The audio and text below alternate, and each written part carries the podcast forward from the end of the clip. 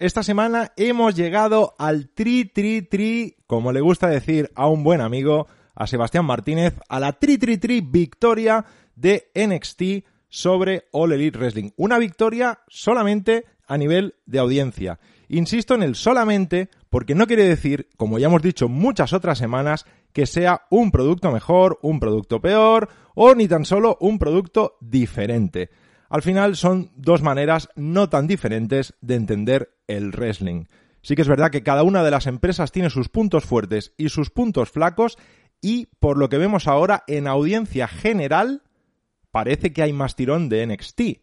Pero, obviamente, como buen gato panza arriba, All Elite Wrestling se defiende con lo que tiene. Y es decir que en la franja de edad importante ellos siguen aplastando a NXT.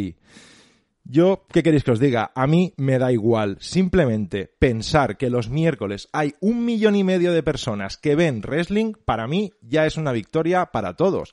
Pero claro, aquí cada uno tiene que mirar por lo suyo y pensar en su empresa. Parece que lo que no pudo hacer WCW, All Elite lo va a conseguir hacer, al menos con NXT, y es plantear batalla. Ya veremos durante cuánto tiempo, ya veremos durante cuánto y si aparece algún día más a la semana. Está todo abierto y eso es lo bonito. Lo que no está tan abierto es el radio show que, como sabéis, quedan dos ediciones para acabar. Esta y la siguiente. Bueno, toda temporada llega a su fin. Además, una temporada tan extraña como esta. Luego hablaremos de ello. Ring the bell. What's up, guys? It's the phenomenal AJ Styles. I'm Alexa Bliss. This is Jay Lethal. This is King Ricochet. The Briscoe Brothers. Nick Jackson.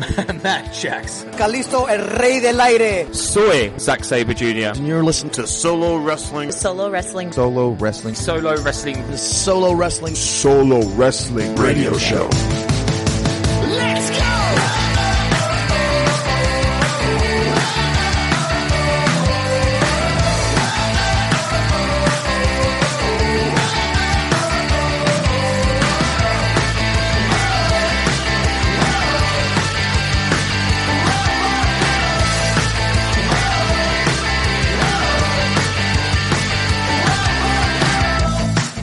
buenas noches y bienvenidos a la edición 270 de Solo Wrestling Radio Show. Una semana más estamos aquí dispuestos a traeros toda la actualidad del mundo del wrestling y para ello, como no, contamos con casi todo el equipo al completo.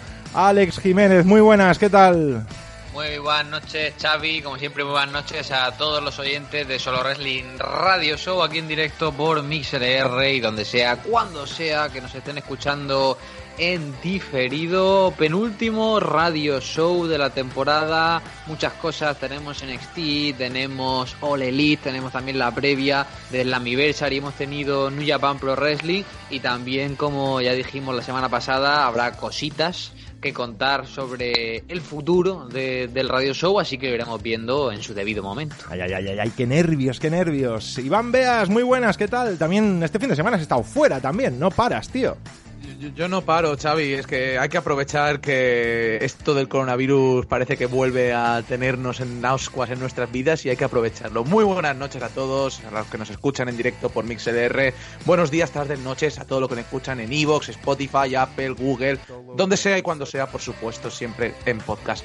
Un placer estar aquí en, un- en una semana que hemos tenido poca información, pero, pero, pero con chicha, mucha chicha, de que hay que comentar muchos temas, eh, sobre todo hoy un New Japan que Dominion que, que- que- que creo que a mucha gente le ha dejado volada la cabeza que lo comentaremos detalladamente incluso también hablaremos de Impact que qué ganas que tengo de que llegue Slammiversary cada vez mucho más Es, es la Anniversary, según algunos. Slammiversary, exacto también Bueno, y también contamos con nuestro filósofo de cabecera, Marc Andrés, ¿qué tal? Muy buenas, un placer estar aquí otra semana más, con mucho hype, sobre todo por uh, la sección que sustituirá el hangar, Ay, Dios que mío. yo creo que nadie lo va a echar de menos, y también por ese anuncio, ese anuncio que llegará al final del programa de cara al futuro de la empresa y eh, más menos interesante es la opinión que tenga Iván sobre las cosas. Eh, sí, suele pasar.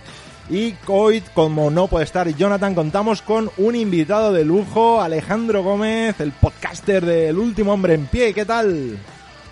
¿Qué tal? ¿Cómo estáis? Pues nada, encantado como siempre, ¿no? De estar aquí, de pasarme por este radio show y de compartir espacio pues, pues con todos vosotros, ¿no? Yo creo que, que, que estamos aquí, la plana mayor, ¿no? Del wrestling, ¿no? Una maravilla compartir espacio con Marc, con, con Álvaro, con Xavi y, y con Iván, por supuesto. No, con Iván no, pero con todos los demás sí, un placer. pasar- Álvaro, un, pero un ¿ha placer dicho Álvaro? ¿Ha dicho Álvaro? Álvaro Ojeda. No, sí. verdad.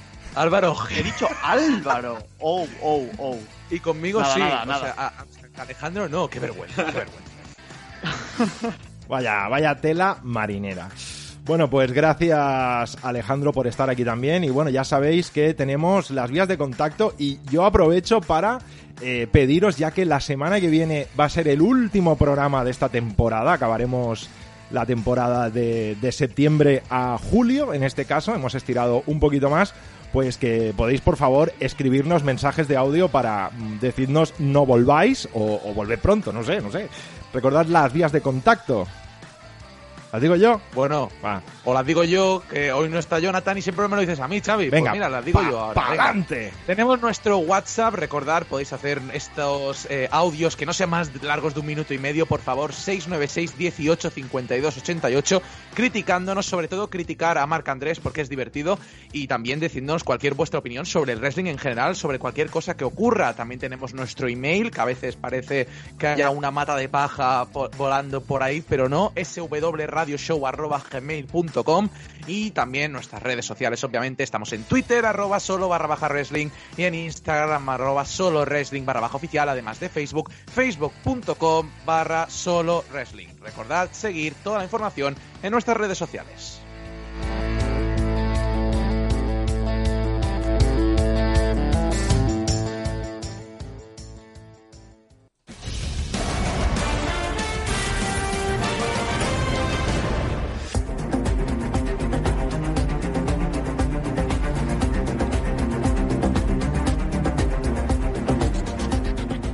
Evolution. WWE prepara la segunda edición de su evento exclusivo para mujeres. Según informa Pro Wrestling Mania, WWE celebrará Evolution 2 el 30 de agosto, tan solo una semana después de SummerSlam. En dicha velada, en la que todos los campeonatos de la división se pondrán en juego, estarán ausentes dos de los grandes nombres que protagonizaron la primera edición del show, Becky Lynch y Ronda Rousey. WWE. La empresa prota- protagonista en abril por despedir en masa a varios trabajadores en medio de la pandemia habría empezado a recontratar a dichos empleados. El portal, el portal Wrestling News reveló que la WWE ofreció un contrato nuevo a Kurt Angle en mayo que este rechazó. Por otro lado, Ringside News informa ahora que el productor Pat Buck y la escritora Andrea Lichtenberger, responsable de la historia de Otis y Mandy Rose, han regresado a sus puestos con la compañía. Wednesday Night Wars. All Elite Wrestling volverá a presentar un especial en su programa semanal Dynamite. Pues este próximo miércoles, Fight for the Fallen tiene como alicientes la lucha por el título máximo entre John Moxley contra Brian Cage y Cody defenderá el título TNT ante Sonic y de Lucha Bros se enfrentarán a FTR. Por su parte, NXT tendrá un programa habitual donde se destaca que Io Shirai defenderá el título femenino de la marca ante Tegan Knox. Donaciones. La batalla contra el coronavirus sigue y son varias las empresas que quieren seguir aportando su granito de arena. Por un lado, All Elite Wrestling ha puesto a la venta una camiseta especial del evento Fight for the Fallen, cuyos ingresos irán destinados a combatir la pandemia en Florida. Mientras que la escena independiente, por su parte, Synergy Pro Wrestling presentó una velada este sábado por Fight TV en la que todo el dinero recaudado fue a parar a la Asociación Americana de Enfermeras y su fondo contra la COVID-19. Nuevos campeonatos. El lunes en Raw, MVP presentó el nuevo campeonato de los Estados Unidos y el miércoles en Fighter Fest, Taz le dio a Brian Cage el título de FTW, título que podrá usar AEW sin problemas, ya que siempre ha pertenecido a Taz y nunca a ECW o WWE cuando el luchador lo creó. Pero hablando de la compañía de Vince McMahon, los rumores apuntan a que los campeonatos por parejas de SmackDown y el cinturón absoluto de NXT podrían ser los siguientes en cambiar. 2K Battlegrounds. El nuevo videojuego de WWE que sustituirá al 2K21 ya tiene fecha de estreno, el 18 de septiembre. Un juego arcade con combates de exhibición, un modo campaña, otro online y un modo nuevo llamado King of Battleground son algunos de sus alicientes, además de 8 entornos únicos y mucho por ver. Estará disponible en todas las plataformas como PlayStation 4 o Xbox One.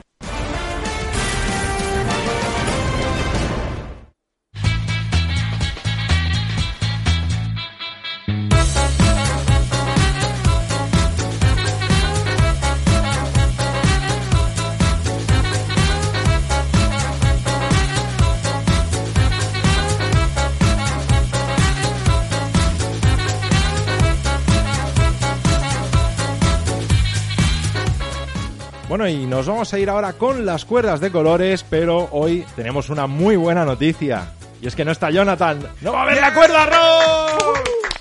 ¡Ay, cuerda rock! ¡Qué maravilla! Cuerda rock, por fin, por fin. ¡Qué descanso, ¿no? La verdad es que Sí, mola. sí, sí. Bueno, pues nos vamos a ir con la cuerda verde, roja y amarilla, pero antes nos vamos con la cuerda Taker. Pero, pero, Hombre, ¿Qué haces? ¿Qué haces? pero, ¿Qué ¿qué es este, tío? a ver, tiene que haber una cuerda especial, cuerda Taker. ¿Por qué no? Hombre, no. Pues sí, esta semana vamos a darle la cuerda Undertaker a Undertaker porque Ah, vaya, se vaya. va a estrenar el día 19 de julio un nuevo episodio de El The Last Ride, ese magnífico documental que pudimos ver, pues parece que habrá un bonus track que no va a avanzar mucho en la historia, sino que lo que va a hacer es, pues bueno, aprovechar momentos que no han salido, un poquito de, momentos de backstage ahí que, lo vamos a poder disfrutar. Así que creo que, que va a valer la pena.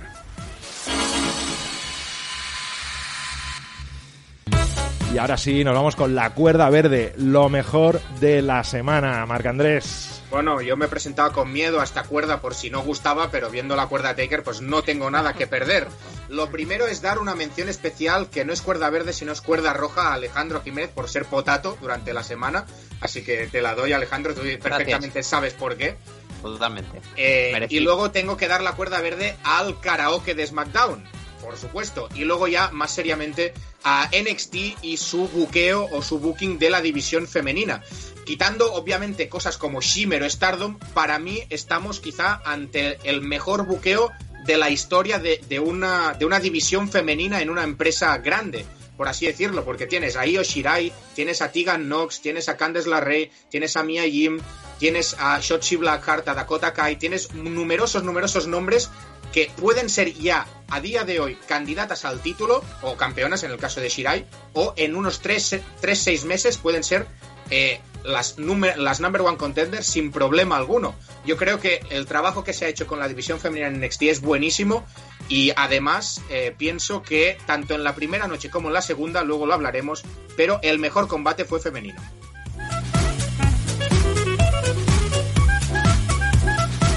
Bueno, pues vamos con la cuerda amarilla, lo regulero de la semana, Iván.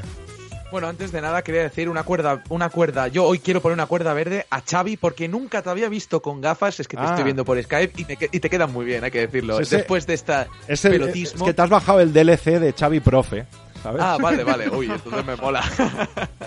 Después de este episodio de pelotismo, vamos con mi cuerda amarilla. ¿Qué me ha dejado regulero? Pues lo hablaremos después en el Tolkien, pero tenemos el nuevo título de los Estados Unidos. Sinceramente, eh, la verdad es que me esperaba algo diferente. Yo creo que han intentado innovar de una manera positiva, pero no sé.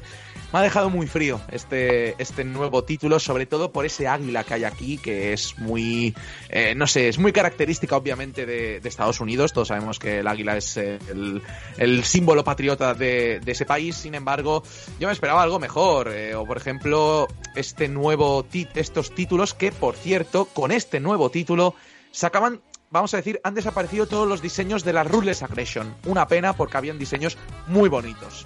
Lástima, pero es lo que toca.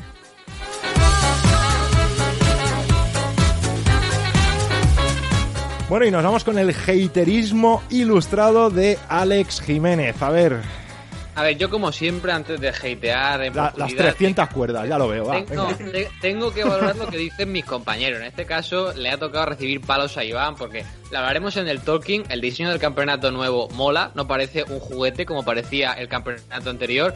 Y quejarte de que salga un águila cuando es un campeonato de Estados Unidos y el águila es el animal de Estados Unidos. Lo he dicho, lo he dicho. y de, y de muchos otros países, ¿eh? Sí, sí, sí. Es como quejarte de que la bandera española pues solo haya dos colores, ¿no? Es como, no sé. Bueno, yo me quejo, yo me quejo de Yo que haya también, dos colores, también. ¿eh?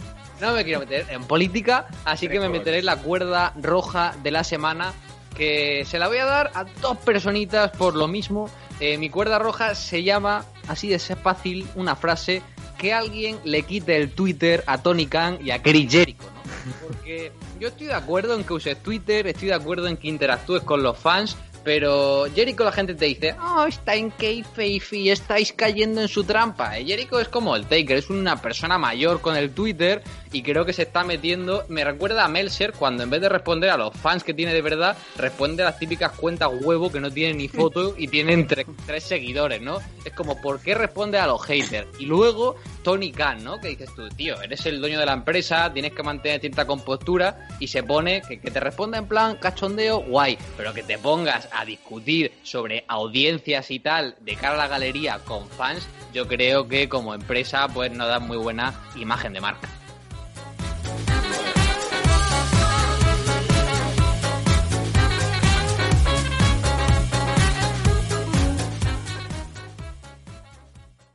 Solo Wrestler Radio Show.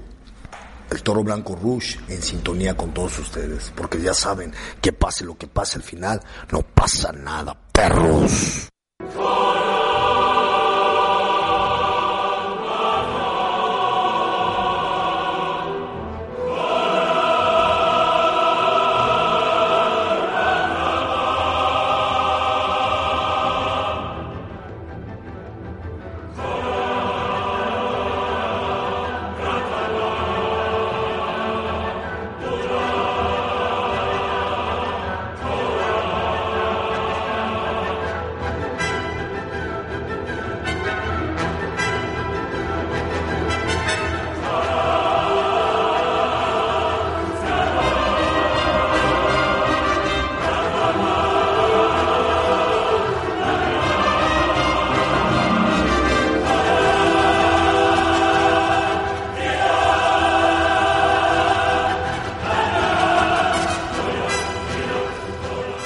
Bueno, Duel of Fates de Star Wars. Obviamente hablamos de la noche de los miércoles, la guerra de, de fes, de maneras de entender el wrestling. Alex. Yo quiero preguntar quién es Darth Maul y quién es Obi-Wan en esta batalla. ¿sabes? Yo, yo no te lo voy a decir, ¿eh? Pero mira los colores que tiene Darth Maul en los ojos. bueno, está hilando muy fino, ¿eh? Exacto, exacto. Ahí estoy de acuerdo con Alejandro. Yo, yo eh, no sé, si hay, si uno de los dos es el inventor de la saga, pues eso es NXT, porque Triple H es el inventor del wrestling, ya lo sabemos. Correcto. Bueno, a- a la gente en el, en el chat está opinando. No sé quién creéis que sería aquí Obi-Wan, Qui-Gon y Darth Maul. Está claro, No, pero- to- todos estamos de acuerdo que Palpatine es Vince, ¿no? Eso. Sí, sí, no, en eso es Claro. verdad. Pero Mordecai, ¿quién es? Uy, Ah. Mordecai son los mediclorianos. Critical Man nos dice por aquí, el episodio 1 es un mierdón, es un mierdón, pero tiene buenas bandas sonoras, tío. O sea, la banda sonora de Star Wars es buena en cualquier episodio. Mira, aprovecho que hablas de banda sonora.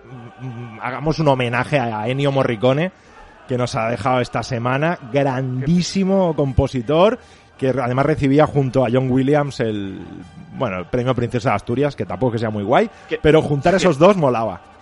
Y, y además, y además tenemos aquí eh, al bueno, que es Xavi, al feo, que es Alejandro, y al malo, que es Iván B. Yo Bueno, siempre el todo. malo. Pu- puede rotar, ¿eh? Algunos casos. No sé, tampoco. Yo prefiero ser suplente. Yo prefiero, yo prefiero ser el feo, porque no me gusta ser malo directamente. Bueno, Pero pues, pues el, pues el feo. Pues el No, feo. pero es que ser feo no te impide ser malo también, ¿sabes? También es verdad. No es excluyente, no es excluyente. Pero bueno, centrémonos, ¿no? Xavi, duelo Fates, duelo de audiencia, duelo entre esa segunda noche de The Great American Bash y All Elite Wrestling Fighter Fest. Y bueno, quería empezar hablando yo, en mi caso, no estaría de acuerdo con All Elite porque creo que si bien la primera noche hablábamos de que ese Fighter Fest se quedaba un poquito a medias, que le faltaba un poquito de ese full gas de pay-per-view. Creo que esta vez All Elite sí que lo hizo bastante bien, nos trajo un show sólido de arriba abajo, buenos combates y ya digo, a pesar de que en la audiencia general no, no se acabara llevando la victoria, creo yo, porque se enfrentaba a un main event muy promocionado, como era el caso de ese Keith Lee contra Adam Cole, a mí el show sí que me pareció nivel, nivel pay-per-view, no Double or Nothing, pero me pareció nivel pay-per-view lo que fueron Fight for the Fallen y Fighter Fest el año pasado. Sí, yo estoy de acuerdo con Alejandro, siguiendo hablando de Fighter Fest. Obviamente, cuando compites con quizá el combate más importante de la historia de NXT, pues es difícil no ganar en, en audiencia. Eh, antes de entrar en materia de Fighter Fest, solo un pequeño apunte de la cuerda roja, y es que el primer día que Jericho hace lo de las audiencias, dices, ah, bueno, pues está haciendo un work y puede hacer gracia, pero cuando eh, empiezas a pelearte con fans y llevas dos semanas ya dando la turra con tu con tu sección de es que eh, 18 los de 18 años nos prefieren mira, eh, eh, ok boomer como diría Matt Kurt no ¿Quién me llama? tocando. ¿Quién me llama? Está tocando el violín más pequeño del mundo, Chris Jericho en su casa. Y bueno, dicho lo de Fighter Fest, coincido mucho con, con Alejandro. O sea, yo creo que tenemos primero un opener muy divertido, muy, muy entretenido.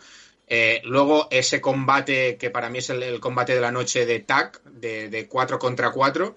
Eh, sí que falla la división femenina. Creo que claramente le falta algo muy potente a la división femenina. Es cierto que quizá Tesa, los- Tesa, las dos Tesa. fuera, fuera de fuera de Hikaru Shida, pues las dos eh, luchadoras que están más over ahora mismo están lesionadas, como son Britt Baker y, y Chris Statlander, pero lo demás yo creo que fue muy bueno. Y sí que Chris Jericho, Orange Cassidy quizá prometía muchísimo y no acabó de ser lo que prometía, pero yo creo que el show en general fue muy guay.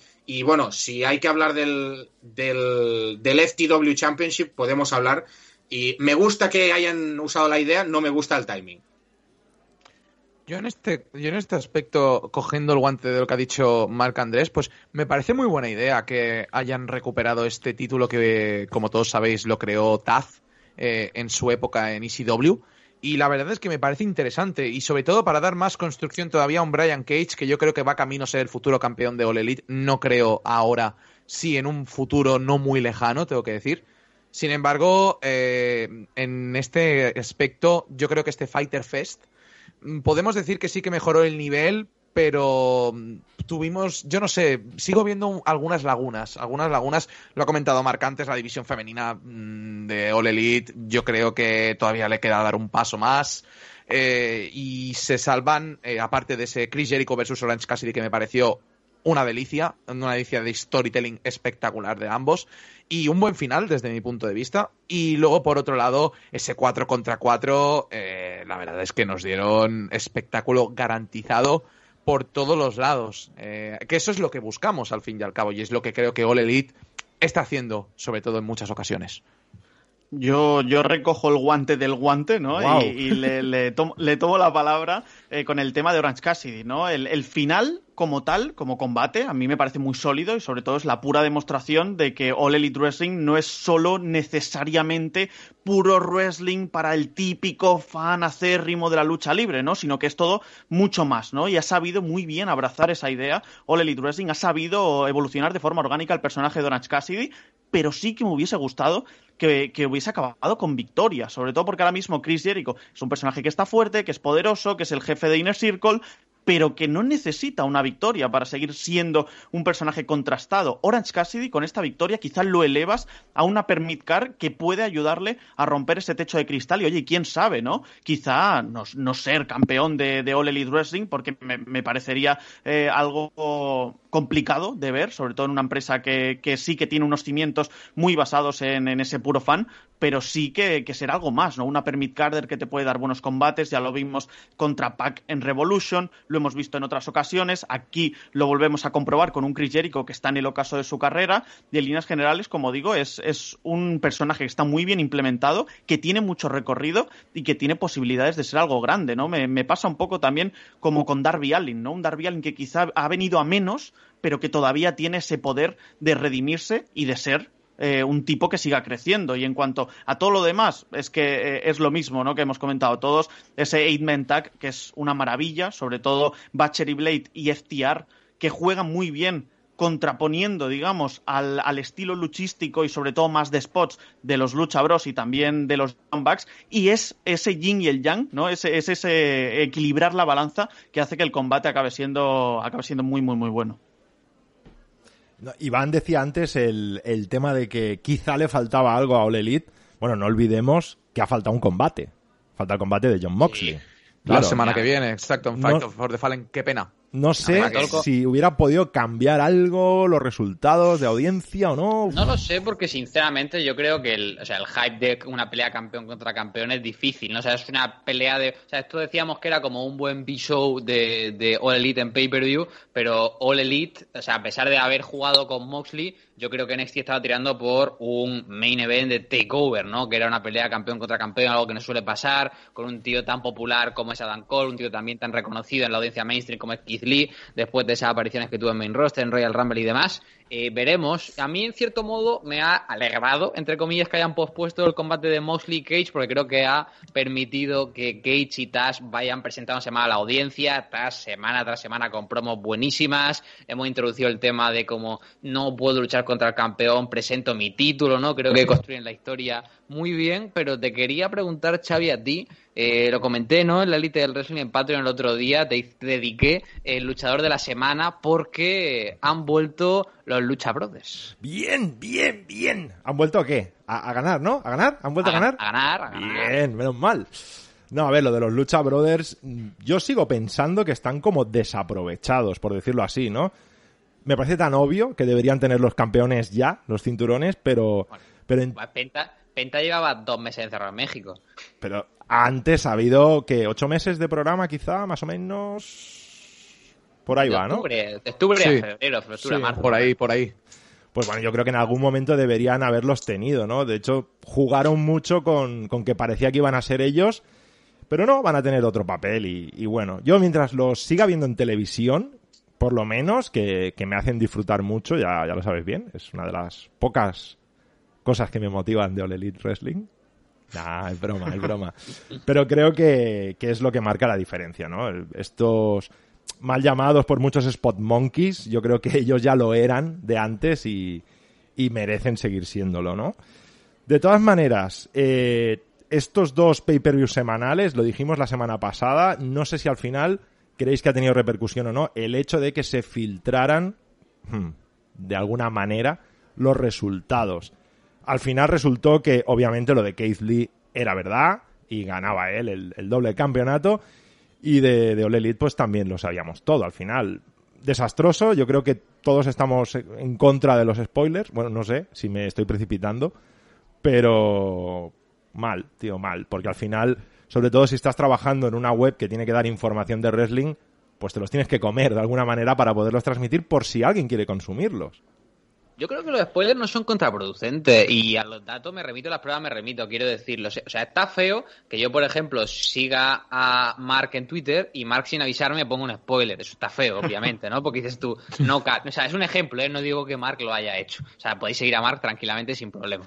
Pero No, no le sigáis. en lo que viene siendo spoiler como tal, yo no creo que es contraproducente, pero quiero decir, el spoiler está ahí. Tú sabes que es un spoiler y tú vas a clicar si quieres. O sea, el que no quiere enterarse de spoilers no se va a enterar y ya está. El que quiere enterarse lo va a ver y no va a cambiar en nada su percepción porque realmente, pues, le, da literalmente igual los resultados. Y luego yo creo que en el caso de tener algún efecto en la audiencia positivo, ¿no? Porque probablemente, tú imagínate, yo digo, Buah, pues yo no quiero ver, no me apetece ver NXT, no lo consumo regularmente. Yo le leí el spoiler, digo, hostia, Keith Lee le gana a Dan Cole. Esto me interesa verlo, ¿no? Puede estar guay, cómo van a plantearlo, cómo va a pasar. Yo creo que no tiene efecto y en el caso de tenerlo, creo que eh, es algo positivo, por lo menos en la audiencia. Pero, pero sí que es verdad que igual también puede hacer que me sé los spoilers de uno, pues voy a ver el otro.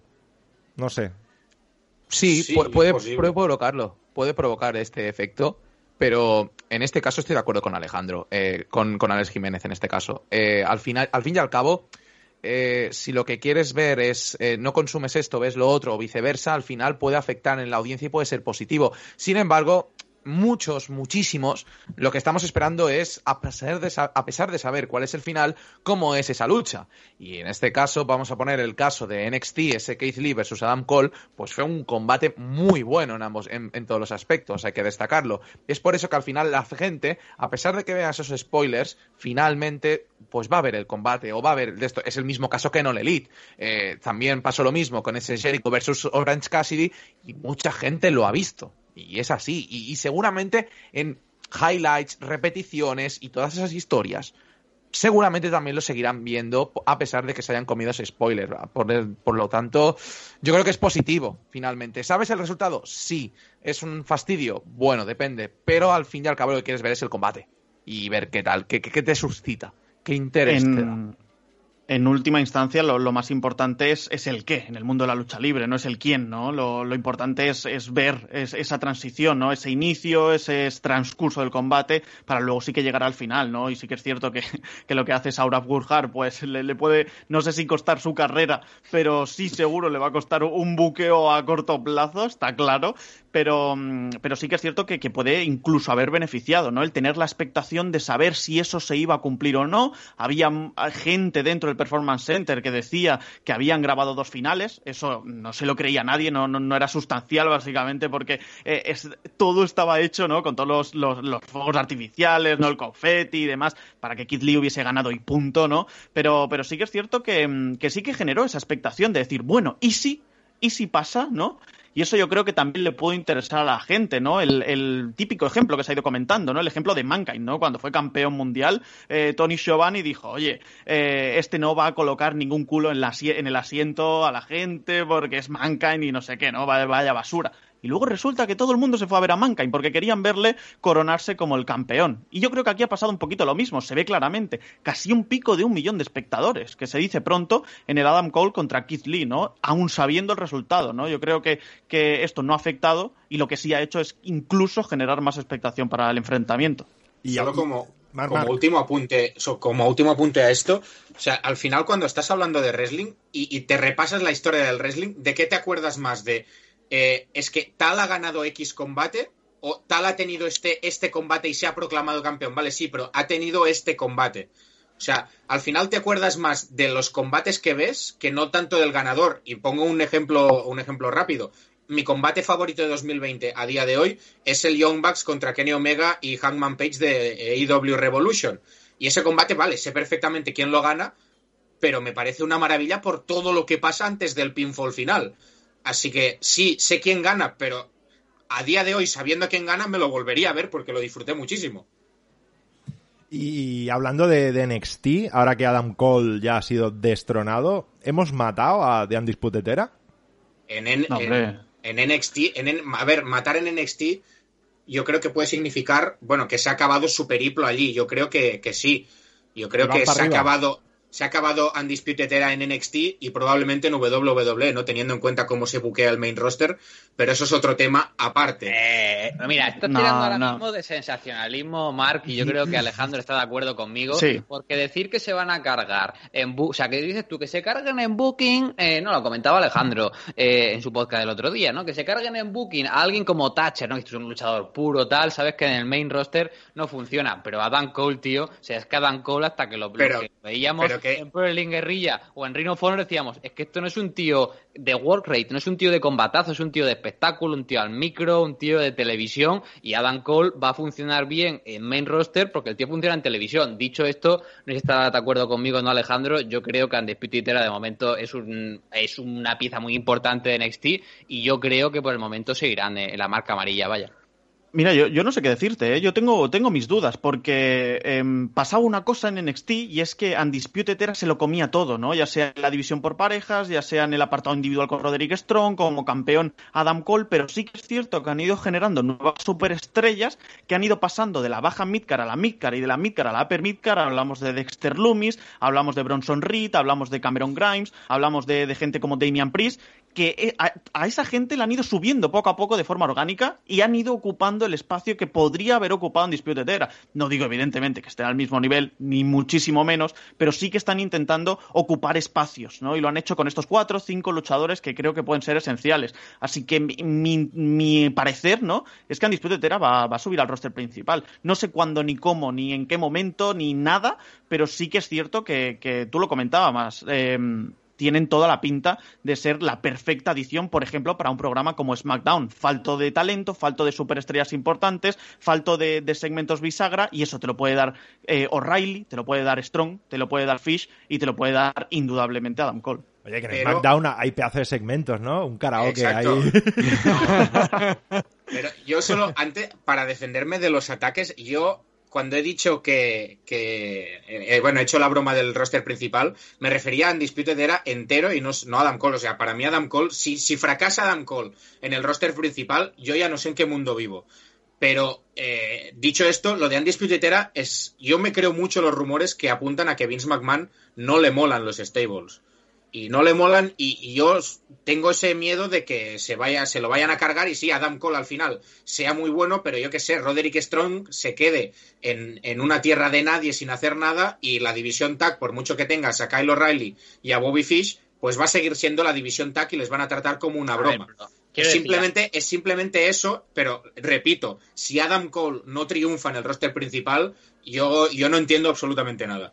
A ver, yo simplemente mencionaba, o sea, yo creo que el stable tiene una vida, porque quiero decir, no van a estar como stable for life, o sea, No. es que ni la NWO duró for life, o sea, se acabó muriendo la empresa para que no fuera para siempre. Eh, pero lo que quiero, lo que quiero comentar eh, rápidamente fuera de coñas es que yo creo que Adam Cole funciona mucho mejor a nivel individual, o sea, en NXT, a pesar de estar como parte de un stable, a nivel individual es como funciona, así que sin miedo ninguno. Creo que Fish y O'Reilly como mejor trabajan es en tag y luego Roderick Strong es lo que es, es un buen mid carter, upper, es un tío de work rate, que es, es un cesaro de la vida, es un tío que sabe que va a dar buenos combates y que es limitado en carisma. Entonces, que me digas que, o sea, yo entiendo que WWE no apuesta por la división en parejas y que la gente que no sabe manejarse bien en cámara o al micro no funciona, pero es que creo que eso ya lo sabían Roderick Strong, Fish y O'Reilly cuando firmaron. Entonces, yo creo que serán pues algo parecido a lo que yo que sé, puede haber sido, pues es un luchador como Cesaro, una persona que sabe cuál es su tope, va a dar buenos combates, va a disfrutar con ello y en la división en parejas, pues como han sido de revival quizá cuando empezaron, ¿no? Y tenían cierta relevancia o de bar, pues un tag team que te va a dar buenos combates, pero sabes cuál es el techo. Quiero decir, soy el primero que critica que no esté por la división en parejas, pero es que pedirle peras al olmo me parece ya un poco irse al siguiente nivel del haterismo, Mark. Yo en el yo caso... no he pedido nada, yo no he pedido nada. Yo, en el caso de Roderick Strong voy a romper una lanza a favor de él, ¿no? Y es que en este último feudo con Dexter Loomis sí que se ha visto, ¿no? Un Roderick Strong diferente, teniendo un poquito más de carisma, ¿no? Eh, que, ofrecía algo más al espectador, ¿no? Y, eso yo creo que también puede ser el punto de inflexión, el punto diferencial o, el punto que, haga decidirse quizá Vince McMahon para, que Roderick Strong junto a Undisputed Era puedan subir al roster principal y puedan tener una buena carrera allí. No, pero mérito todo de Loomis, ¿eh? Superestrella donde las haya, ídolo de masas, qué bueno es, madre mía. En fin. Po- poca broma, poca broma con Dexter Loomis en NXT, que yo eh, no, no, no era para nada fan de Dexter Loomis y el trabajo que está haciendo es un trabajo muy bueno en la compañía y parece broma, parece broma, pero no lo es. Ha encontrado su sitio, es un tío de nicho y lo ha encontrado. Y, y eso es súper importante, no solo para Dexter Loomis, sino también para la empresa. Eh, bueno, pero a ver, literal, el hombre está inspirado en un personaje que se llama Dexter. ¿Qué nombre me pongo? Me pongo Dexter. Bueno, tío, Sí, sí es absurdo, pero- Es, pero que- es venga ya, hombre. Es que Pero el hijo del fantasma se llama Santos Escobar. Bueno, sí, también, que- Eso, pero- eso daría para un debate más largo todavía. Pero No, Mark, pero no, te que- no te quejes de Dexter Loomis porque quiero decir, es un tío que siempre ha tenido el mismo personaje. O sea, el nombre que le pone pues lo que te toca prefiero- eh, pero- en, la, en la ristra de nombres. Pero el personaje de Dexter Loomis es el mismo personaje que tenía como Samuel Show hace siete años. Exacto, en Impact, correcto, eso iba a decir. Pero si no estoy criticando el personaje, estoy criticando que el personaje se tenga que llamar Dexter. O sea, que no hace falta que me digas que, vale, que está Ah. inspirado en ese personaje. Que no hace falta. Como amo de la cuerda roja, te está pasando de hater, tío. Te está pasando de Estás buscando ahí la, la puntilla. La Ah, puntilla. te lo estás diga enfadado Alejandro dice mucho. Nos, Que te nos- lo diga Alejandro dice mucho, ¿eh? nos dice Sebas aquí en el chat de última hora que Rusev o ahora Miro eh, afectado positivo de COVID-19. ¿eh? Ah, Ojo, eso, ojo, porque- Otro más. Eso le la pasa madre, de la, la madre de Lana estaba ingresada por, Sí. por COVID-19. O sea, que Por ha eso sido una- es- es- seguramente es un contacto de este tipo de, de estos estrechos. Bueno, eh, yo me, me siento muy privilegiado hoy porque cuento con cuatro periodistas o casi, ¿no? Algunos No, de vosotros. ya somos todos. ¿Todos Somos los cuatro todos, ya? todos, todos, todos.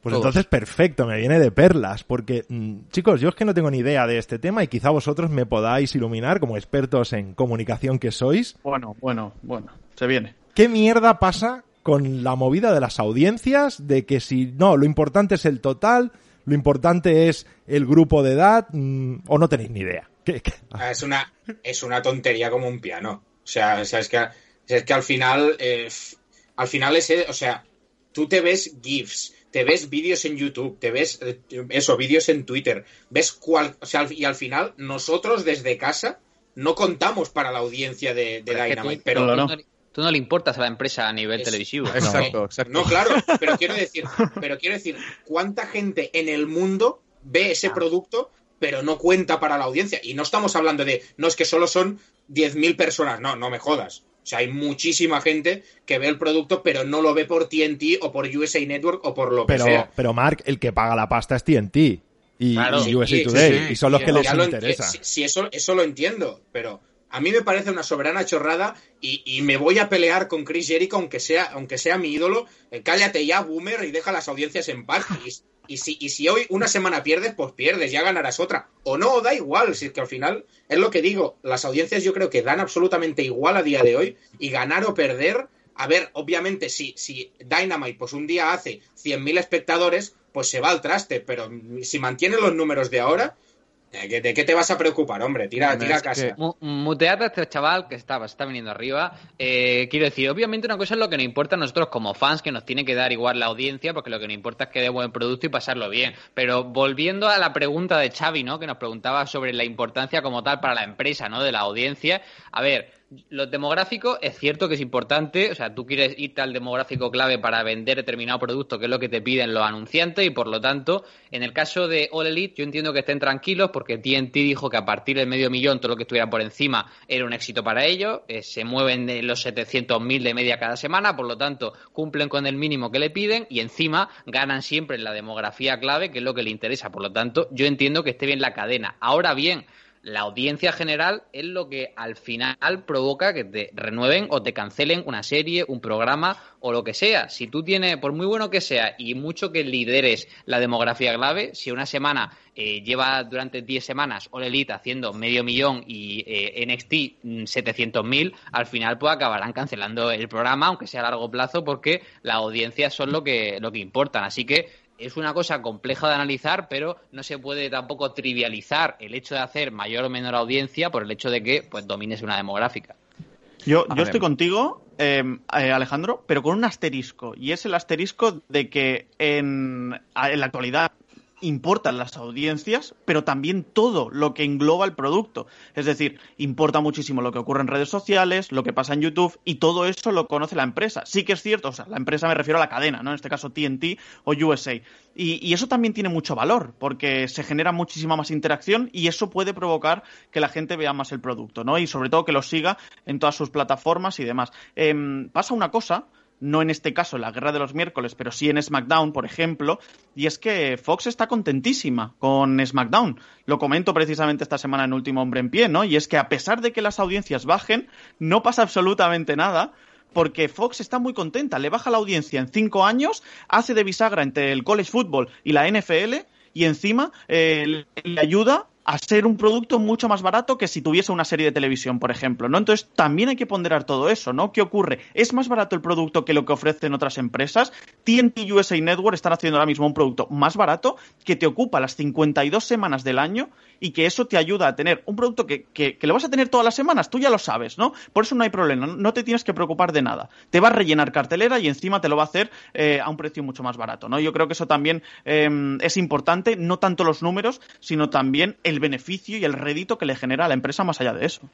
Y otra cosa, y cogiendo lo que ha dicho eh, Alex Gómez, es que ahora mismo también lo que sorprende más es la cantidad de vídeos que se ponen, por ejemplo, vamos a poner en YouTube, de repeticiones, que si tú ves el, el número es muy alto.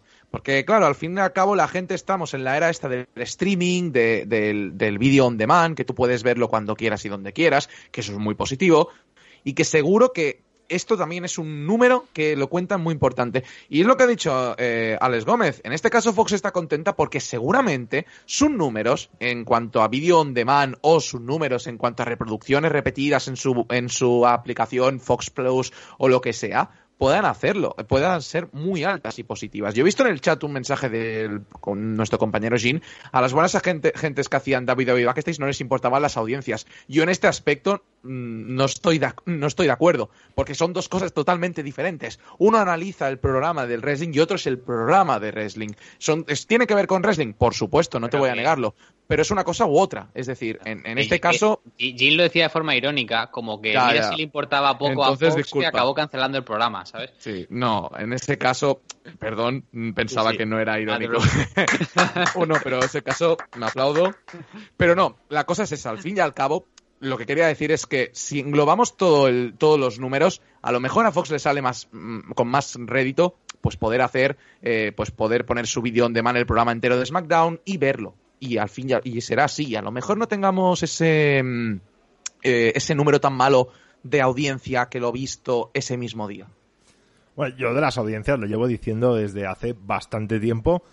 Creo que en el siglo XXI, y pese a ser un boomer para vosotros, malditos jóvenes, eh, con la televisión por cable, me parece que ir con audímetros, me parece que es. Hay que romper el monopolio ya de, de las empresas de los audímetros. Hay otras maneras mucho más sencillas de, de controlar lo que se ve, sobre todo usando la televisión por cable, y tiene que entrar ya el transmedia, ¿no? Todos esos eh, vídeos que se ven en YouTube y todas estas plataformas extrañas que usáis vosotros, jóvenes. Los boomers. Pero no, o sea, yo siempre voy al mismo ejemplo, ¿no? Una, una serie de televisión que en audiencia no se comía una mierda, la televisión la maltrataba, pero en cambio en redes tenía un apoyo brutal que era el Ministerio del Tiempo y al final consiguió sobrevivir buscándose apoyos con Netflix, con HBO, mientras Televisión Española seguía metiendo dinero, ¿no? Pero estamos con lo mismo, no tiene nada que ver la audiencia que se sienta delante de la televisión y tiene un botoncito para darle al audímetro que la gente que lo ve de verdad. Y, como último, como último apunte, ¿no? Eh, en este caso, a medida que han ido bajando las audiencias de WWE, la famosa paradoja Bismarck Mahon, siempre aduzco a la misma en Twitter cada miércoles, pero es que es así. Contra más o contra peores audiencias ha tenido WWE, mayores contratos ha firmado Vince McMahon, ¿no? Eso también hay que tenerlo en cuenta y es precisamente por lo que comentabas, por todo lo que engloba WWE, redes sociales, YouTube, Facebook, Twitter, lo que sea, ¿no? Toda esa interacción que es tan importante en el 2020. Yo creo que la clave es lo que comentaba, comentaba Alejandro, ¿no? El hecho de que, o sea, para las cadenas es una ganga porque no tienen que pagar producción. Es decir, la producción se la costea entera eh, All Elite y WWE y la empresa simplemente es, te estoy pagando X dinero para anunciarte, pero no tengo que poner ni un puto duro más durante esos cuatro, tres, dos años que hagamos contrato. Y luego, sobre todo, tanto con All Elite como con la gente que dice que All Elite y NXT tienen audiencias muy bajas o la gente que dice que eh, Raw y SmackDown tienen audiencias bajas, eh, quiero decir, la caída progresiva de las audiencias es algo que pasa no en el wrestling, sino en general. O sea, obviamente la gente que ve televisión por cable en 2020 no es la misma que la veía ya no en el 95, sino en 2015. O sea, había un cambio muy grande y eh, a pesar de ello, a pesar de la caída de audiencia, sigue haciendo buenos números. O sea, que un programa de televisión que se emita, que le cueste poco a la cadena, te haga más de un millón de espectadores, te haga más de dos millones, sigue siendo un buen dato. Obviamente no es fútbol, obviamente no es baloncesto, pero eh, son buenos datos y a las pruebas me remito. O sea, cuando supone que el wrestling estaba muerto, eh, NXT, All Elite, Raw y SmackDown tienen contrato millonario en televisión y no por un año, sino por varios. Así que para los haters, como diría Maradona, que la chupen. Bueno, pues os recuerdo que luego hablaremos de ese anuncio que tenemos que hacer sobre, sobre el futuro del radio show. Pero antes, como, como Iván lo había dicho, comentarlo rápidamente. A ver, vamos a ver qué maldita cosa pasa con el título de Estados Unidos. ¿No te gusta el diseño? A mí no me gusta, que, que lo he dicho en el amarillo y, y estoy de acuerdo con lo que ha comentado. a- Uy, mira qué bien, se le ha cortado el micro. Fantástico. Pena, es pena. precioso el diseño, mucho mejor que el de antes. A mí, a, mí, Yo- a mí me gusta. Iván, que no se te oye. Y yo tengo que admitir dos cosas. Eh, la primera, o sea, cuando, cuando vi la imagen de primeras, o sea, solo se me quedó es el bloque dorado y el champion en grande. Y me pareció horrible. Luego abrí la foto, lo miré en detalle y me pareció bien. O sea, me, pare- me parece un buen título. Creo que no es el más bonito de la empresa. Eh, a mí personalmente los que más me gustan son los de los de parejas femeninos a nivel de main roster, pero sí que me parece un título más que correcto y, que representa perfectamente la empresa a día, puede representar la empresa a día de hoy. Claro, luego tienes los universales, el WWE Championship y los eh, femeninos individuales que son lo mismo, pero en colores distintos, que eso es horrible y que es lo único que yo quiero que cambien sí o sí eh, el día de mañana ya. Ya puedo hablar, creo que ya me funciona el micro, me oís bien. Sí, por desgracia sí. Perf- por desgracia, sí. No, El yo voy a coger, voy a coger el, lo que acaba de decir Kip en el chat. ¿Qué dice? No es feo el título, solo que el anterior era más guapo. Y es- Eso, se llama falta de costumbre, eh, creo. No, no, no, pero la- las cosas como son. Eh, a mí el Conservadores, conservadores. Que sois unos no me, conservadores. no me- es decir, el champion a mí no me Es- en grande, es- a ver, lo quieres poner como Champion, grande, champion es campeón en inglés. No, por supuesto, pero tan grande. Seguro, eh, seguro. También es, también es. Yo- campeona, yo, no eh. lo veo. A mí no me, a mí me parece juguete, sinceramente. Hasta, Lo voy a que no lo diga claro. Melser, yo no me lo creo. No, pero a mí me parece juguete. Las cosas como son. Ah, Yo vi el título y dije, bueno, es un intento, te parece- pero te es parece eso. de juguete y no te parecía juguete el que estaba antes, que era de juguete literal. Hombre, pero a mí no, a mí me gustaba. A mí me gustaba bastante. Y, y, a ver, si tienen que quitarlo porque quieren hacer un cambio radical y todo esto, pues bienvenido sea. Yo no voy a ser nadie para criticar los cambios de, de- de diseño de título, pero a mí personalmente, pues no me acaba de llamar la atención. Prefería el otro. Alejandro, ¿a ti qué tal? ¿Cómo lo ves? Eh, era, era el último título que faltaba, ¿no? Eh, era un título que estaba pues anclado en el pasado. Ahora mismo hemos cambiado todo el diseño, faltaba este, ¿no? Y es el paso natural y se asemeja muchísimo. Sigue la línea de todos los, los títulos de WWE. Por esa parte, perfecto. Oye, eh, están homogeneizando todos los títulos. Me parece bien porque es imagen de marca. El, el título se había quedado anticuado, tienes que traer uno nuevo con las mismas formas, diseño, imagen similar a los que ya tenías. Por esa parte, bien. Que luego podemos entrar en que puede ser mejor, en que hay un, eh, o peor, que hay un render que me gusta más porque tiene azul y las letras abajo. Bueno, eso ya es, ya es gusto de cada uno, ¿no? Pero sí que me parece un acierto, sobre todo por eso. Porque necesitabas un título que no desentonase con todos los demás. Lo has hecho con el Intercontinental, cuando el otro, a mi parecer, era perfecto por historia, por, por carisma, ¿no? Del propio título y demás. Pero bueno, eh, lo hiciste porque creías que tenías que hacerlo. Este también, si lo haces con el Intercontinental, tenías que hacerlo con este, ¿no? Era un cambio obligado y me parece bien. Y sobre todo me pareció bastante bien la introducción de MVP, ¿no? Un tipo que ha sido uno de los mejores campeones de los Estados Unidos de todos los tiempos, el campeón más longevo de la historia de WWE con este título. Y por tanto, es, es un paso a seguir, el paso orgánico, el paso fácil, el paso sencillo. Y veremos qué supone esto para Apolo Cruz. Si esto es un paso eh, más en la carrera de Apolo Cruz o si esto acaba ya por, por llevarlo otra vez al, al final de la cola. Bueno, pues estos han sido los temas que hemos tratado hoy. Seguid atentos porque luego daremos ese anuncio sobre el futuro del radio show, pero ahora nos vamos a ir con el vintage. Ladies and gentlemen, straight out of Sandy Fort, Delaware, it's the Briscoe Brothers, aka them boys, and you, my friends, are listening to So Low Wrestling Radio. The baddest wrestling radio show on the planet.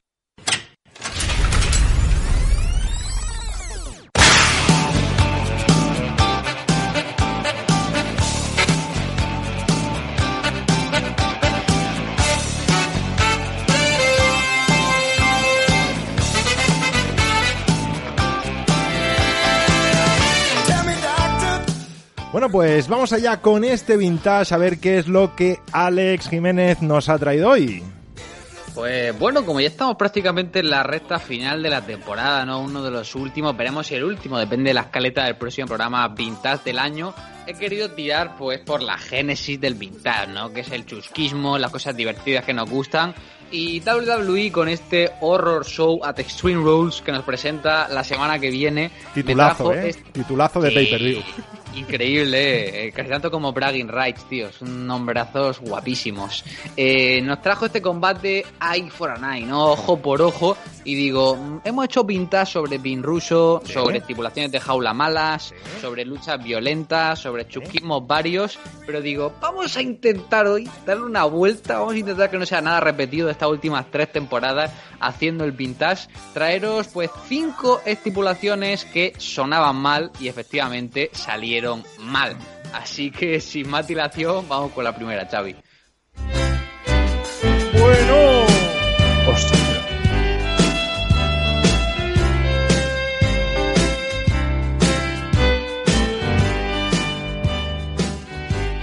Aquí tenemos la música de Jeff Jarrett, ¿no? De su época WWF, este gran Jeff Jarrett, luchadorazo, donde, donde los haya, fundador de TNA y la extinta Global Force, y también de su lingotes de oro, también muy reconocidos en este vintage del radio show. Yo, yo los compré, todavía no me han llegado. Estoy un poco preocupado. Está a caer, está a caer. Vale, vale, vale. Jeff Jarrett, bueno, nos vamos al año 1999 al pay-per-view No Mercy. La cosa es que Jeff Jarrett era campeón intercontinental por aquel entonces y Jeff Jarrett tenía que perder el título ya que se marchaba a WCW.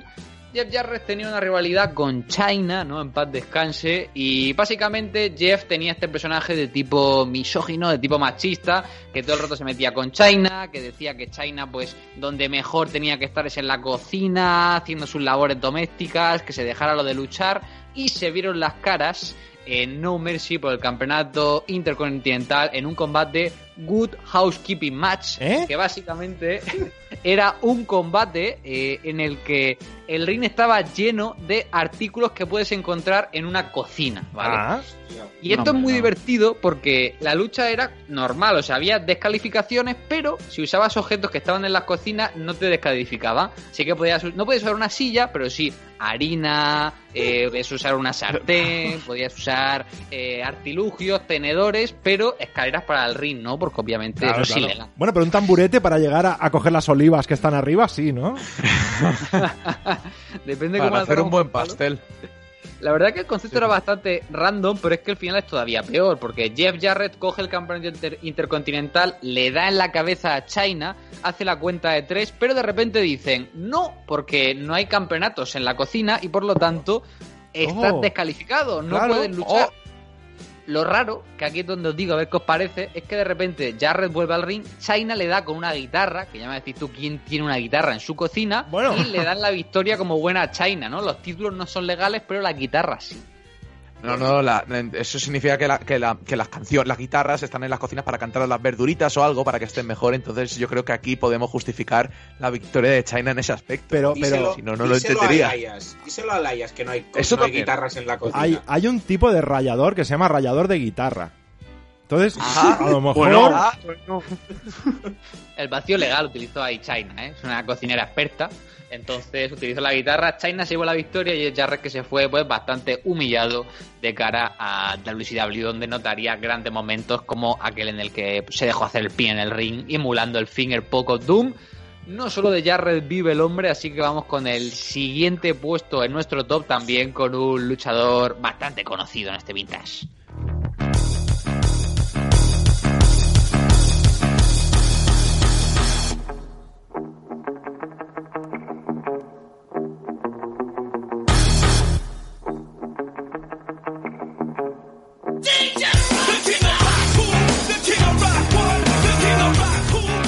La música aquí de DX en los 90 y hablamos de Triple H, ¿no? O sea, yo no puedo reírme de la gente sin reírme de Triple H. O sea, eso es va, va intrínseco en mi persona. Y también seguimos en el año 1999 y hablamos de una estipulación que nunca se repitió, nunca lo sabré. Es una estipulación en honor a Jonathan, ya que The Rock y The British Bulldog en un episodio de Monday Night War, Rawish War, se enfrentaron en un combate literal de caca de perro. Un combate de caca de perro que preguntáis, ¿en qué consiste? Pues en mitad del ring había una especie de lona con caca de perro. El árbitro se iba tapando la nariz para no morirse con la peste a caca de perro y se ganaba tirando a tu rival encima de la caca de perro. Qué bonito. Eh, el bueno Qué de The. Rock le hizo una rock bottom a British Bulldog y toda la espalda de British Bulldog quedó llena de caquitas. Por ¿Qué os eso se llama Bulldog. ¡Uy, Dios mío! ¿Qué os parece esta estipulación, chicos? ¡Qué buen chiste más malo! Yo creo que es un, es un combate innovador, ¿eh? Sí, em, te, te lo puede decir esto Roman Reigns, ¿no? Que tiene la comida, son la mierda, ya solo solo falta el perro de verdad, ¿no? Que esté ahí. Pues sí, po- po- podemos traer a Cody con su perrito o, o, o, o, o lo que vimos de esta semana, la, la Papi Fight esa que tuvo el Elite Wrestling, pues también la pueden añadir, hombre, claro que sí. Caquita, es que encima no se curraron ni el nombre, le llamaron Dog Poo Match, ¿no? Como caca de perro combate, ¿no? O sea, Como tiene que ser, hombre, aquí sin paliativos y, y con todo lujo de detalles, por favor, hombre. Yo, yo soy firme defensor de este combate para humillar a otros. Hombre, creo que por es el amor de Dios. Totalmente Fíjese. Roman Reigns. O sea, esta estipulación no sé qué, qué aporta, tío. No aporta nada y por eso no la volvieron a sacar. Y es una pena que no esté Jonathan con nosotros, el amo de las cacas. Pero bueno, creo que eh, Xavi hemos podido rescatar este tan inmortal sonido que utilizaba Jonathan. Así que, Jonathan, esto va por ti.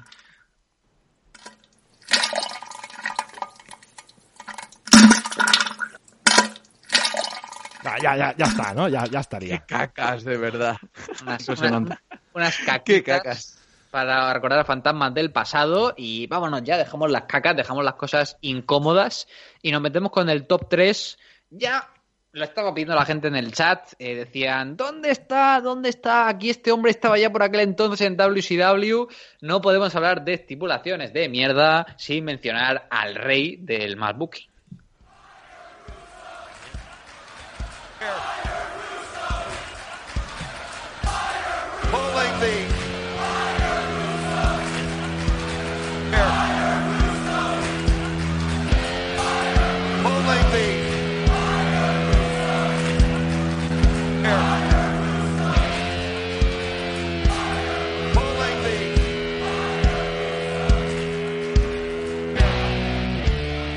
Oye, qué, qué bonitos cantos de Hire ruso, ¿no? Contrata Sí, sí, a ruso. Efectivamente, efectivamente, para nada está vendiendo Fire ruso. Eh, bueno, Pin ruso, ¿no? El creador de las grandes estipulaciones eh, en TNA, pues la gente ya directamente cantaba Fire ruso y yo creo con razón. Y la siguiente estipulación, pues es archiconocida, pero Mark siempre me la pide, así que había que meterla. Hablo de WCW 2000, eh, Billy Kidman contra Shane Douglas. Estaban en rivalidad por unas cintas de sexo amateur que habían tenido con sus respectivas Y a-. Pin Russo- se le ocurrió la maravillosa idea de que se enfrentaran en un combate Viagra on a pole match, Mark. Es que, es que, es que, es que, es que yo. Eh, eh, es verdad que me has dado paso para opinar, pero es que no puedo opinar. Es que, es que, es que no, es que no puedo opinar sobre eso. Es, es una maravilla, es una maravilla audiovisual. Y sobre todo porque es que todos los, casi la gran mayoría de los combates de Vin Russo es que son combates en, un- en pole match. Es que, hostia, una- El, el concepto es bastante mierda, ¿no? Porque normalmente ganas cuando, o sea, tú puedes quitar algo y luego haces el pin, pero es que además de que la idea fuera una puta mierda, el final fue una puta mierda. Porque hablando eh, rápidamente, o sea, el árbitro está siendo entretenido por Torrey Wilson, Billy Kidman coge el bote de Viagra, por tanto debería haber ganado, pero nadie le ha visto. Y la cosa es que Shane Douglas le hace su finisher encima del bote de Viagra al bueno de Billy Kidman, el bote de Viagra se va volando, entonces Shane Douglas gana básicamente cogiendo un trozo de cristal del bote de Viagra y diciéndole al árbitro, ¡Ey, que yo lo he cogido, mira, tengo un trozo No. de cristal! Y el árbitro hace sonar la campana y le declara el ganador. Pero Qué esto no- maravilla. no, tendría que haber acabado con uno comiéndose la Viagra y luego ya. que No lo sé. que pase luego, pues si lo, si- que hagan un segmento post backstage, ¿no? Ya que estamos. El bultito de la entrepierna. Alejandro, te veo muy callado, ¿no te gustan estos combates? Yo, yo es que mira, esta semana me he tenido que ver por decreto el pay-per-view de Sold Sold Out, creo que se llama, de WCW, y, y, y ya está. O sea, es que yo no puedo decir nada más. O sea, ¿qué narices es eso, tío? Y esos son, y esos son combates normales, sin estipulación. No me quiero imaginar este. Viagra, Viagra, una Paul, Russo tiene grandes ideas. Eh, veremos si el siguiente en nuestro top, pues también era tan listo como él. Uy, me, me- me he equivocado. No te has equivocado, Chavi, no te has equivocado. Doblete, doblete. Hombre, o sea, lo siento mucho, pero es que las peores estipulaciones tienen el nombre de Pin Russo escrito, no ha sido un botch con las músicas. Y no solo en WCW, el tío también lo hacía bien en, en- en TNA. O sea, el tío en TNA tenía grandes estipulaciones. Y nos vamos al año 2010. No sé si conocéis esta estipulación que hacían con los hombres que se llamaba eh, Fish or Fire, que básicamente los luchadores cogían maletines y luego cada maletín tenía una cosa, ¿vale? Pues a Vin Russo se le ocurrió hacer la evolución, ¿no? De su combate, que se llamaba el Lockbox Match, ¿vale? Y esto enfrentaba a ocho luchadoras, eran dos equipos, cuatro contra cuatro, un combate de eliminación. El que hacía el pin para eliminar a uno, pues conseguía la llave para abrir un maletín y el que perdía se iba a su casa, ¿vale? Ya es raro que ganes una llave para abrir un maletín. Y la cosa es que las cuatro ganadoras, pues tenían cada una llave para abrir un maletín.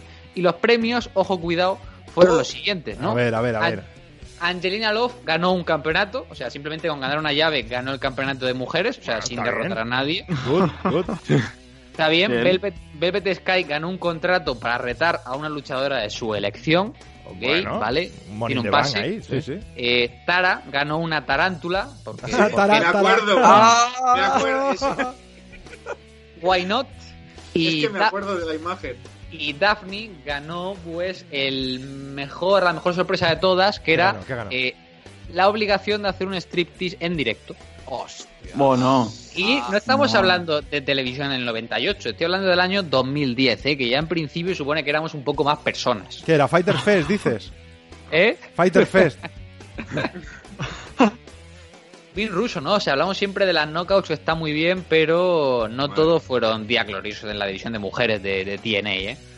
No, la verdad es que no. Eso es de, de lo peorcito que, que había escuchado, vamos. Eh, ¿Qué cara tengo- puso ella, por cierto?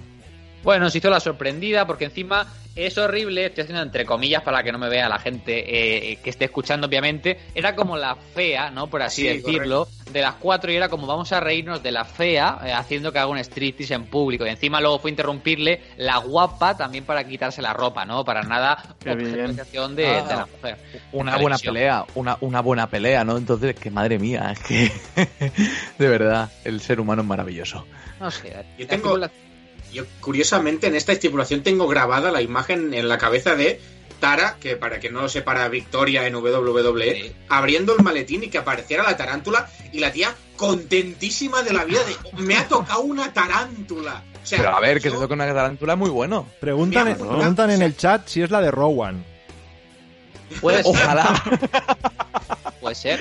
Ojalá. Pin Era Russo la- lo inventó. La de Russo inventó. Rowan acabada de nacer como la mano de Mellón que luego apareció en Raws 20 años después. Ahí tenemos a Pin Russo, así que bueno, llevamos cuatro estipulaciones, hemos visto la creen de la creen, pero si hablamos del top 1, tenemos que mencionar pues a una mente maravillosa.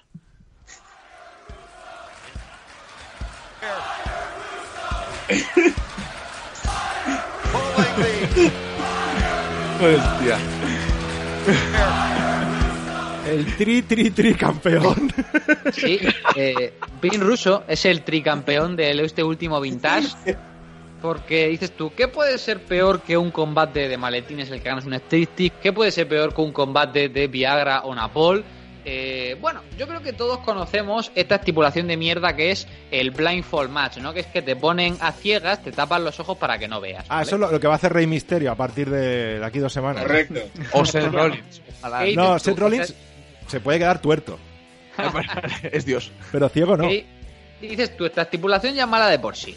Pues bien Russo dio un paso más allá. Hablamos del año 2007, uno de los mejores tag team de la historia de TNA, de America's Most Wanted, que eran Chris Harris y James Storr, eh, se separan. Y dices tú, guau, tío, rivalidad, hermano contra hermano, va a estar todo guapo. James Storr bebía siempre cerveza, le rompe una cerveza en la cabeza a Chris Harris y Chris Harris lleva un parche, ¿vale? Entonces se tenían que enfrentar a una Steel Cage y como que el comisionado no veía seguro que Chris Harris se metiera en un combate tan peligroso con un parche. Entonces que dijeron, bueno, ya que es poco seguro que alguien lleve un parche, hagamos que los dos vayan ciegos. Y Claro. decidieron hacer una blindfold steel cage match, que básicamente es los dos luchadores dentro de una jaula y de repente le dan una bolsa de cuero negra a cada uno para ponérsela en la cabeza y tienen que luchar a ciegas. O sea, la máscara de más- CM Punk del revés. Correcto, o sea, era, era una bolsa de comprar en la cabeza y básicamente a los 10 segundos que ya están como bailando los luchadores que no saben a dónde ir la gente está cantando ya Fire ruso, o sea, obviamente. Y lo más surrealista de todo es que no estaba ni bien atada la bolsa, entonces cada dos por tres se le iba cayendo y iban viendo, no veían. Eh, son 10 minutos que son la creme de la creme. Al final, pues bueno, el heel de turno que era James Sector se quita distraer al árbitro, se quita la máscara, tal, hace una super kick y gana. Pero bueno, ¿qué os parece el concepto, no? De meterte en una jaula. Lo mejor es Bueno. que intentan trepar la jaula a ciegas, que me parece surrealista. O sea, Po- ¿cuál pode- es tan- ¿Podemos decir que es un concepto visionario? Bueno, a ver, yo, yo tengo que admitir una cosa, que tan mala, tan mala la idea de, de hacer que los combatientes fueran ciegos, o sea, tan mala la idea no fue si luego la repitieron con Jeff Hardy en Victory Road. También es verdad. Y yo creo que el combate. Eh, ¿Jeff Hardy iba ciego o iba ciego? Bueno. Yo creo que un poco de las dos, ¿eh? No sé. Puede ser. Mm, De, O sea, de van de loco. No sé, yo me imagino a, a- a Chris Harris y James Storm, ¿no? Diciéndole, oye, este es el combate que hay que tener, y ellos, no, en serio, ¿no? Y, o sea, ¿qué cara te queda? No es como, o sea, es que lo peor es que estas ideas se le ocurre a alguien en una reunión y a la gente le parece bueno. O sea, yo imagino a Bill Russo diciendo, una jaula a ciegas, y la gente, ¿vaya puta madre? Me gusta la idea, la contrato. Pero es que este tipo de combates creo que también se han hecho en otras empresas. Creo que recordar, creo que en.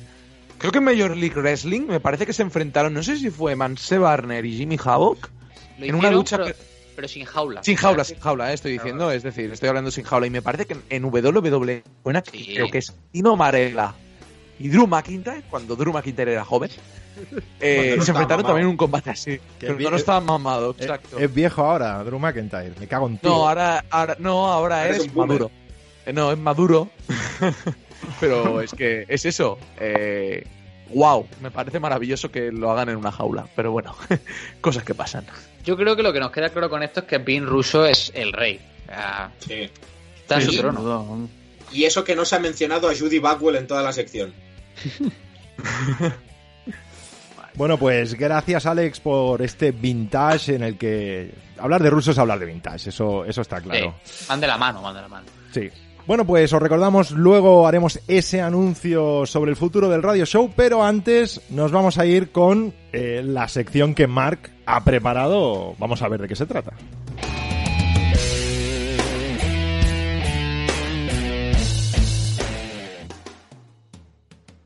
Hello, I'm Alexa Bliss, and you're listening to Solo Wrestling Radio Show.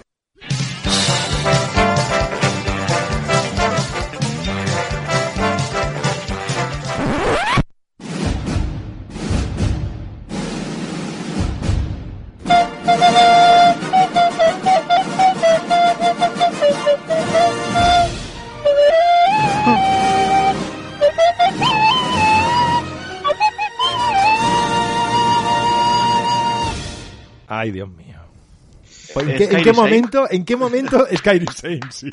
¿En qué momento le, ¡Bravo! le dijimos a Mark que hiciera una sección? Bueno, a ver, cuéntanos, Mark, ¿qué, qué hay que hacer?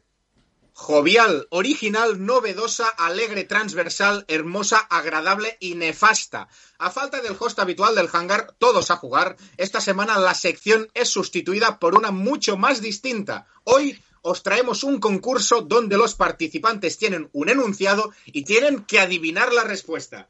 Este nuevo formato no tiene nombre porque no va a tener segunda edición, pero si os fijáis, la primera letra de cada uno de los adjetivos usados para describir este concurso deletrea la palabra Jonathan en agradecimiento a que se nos haya agradecido copiar, a que se nos haya permitido copiarle de mala manera esta sección. ¿Puedes repetirlos? ¡Oh, a qué ver. bonito! Eh, jovial, original, novedosa, alegre, transversal, hermosa, agradable y nefasta. Hostia, pues sí, sí, sí. Nefasta. so- ¿en qué Pues sí, nefasta? Maravilloso.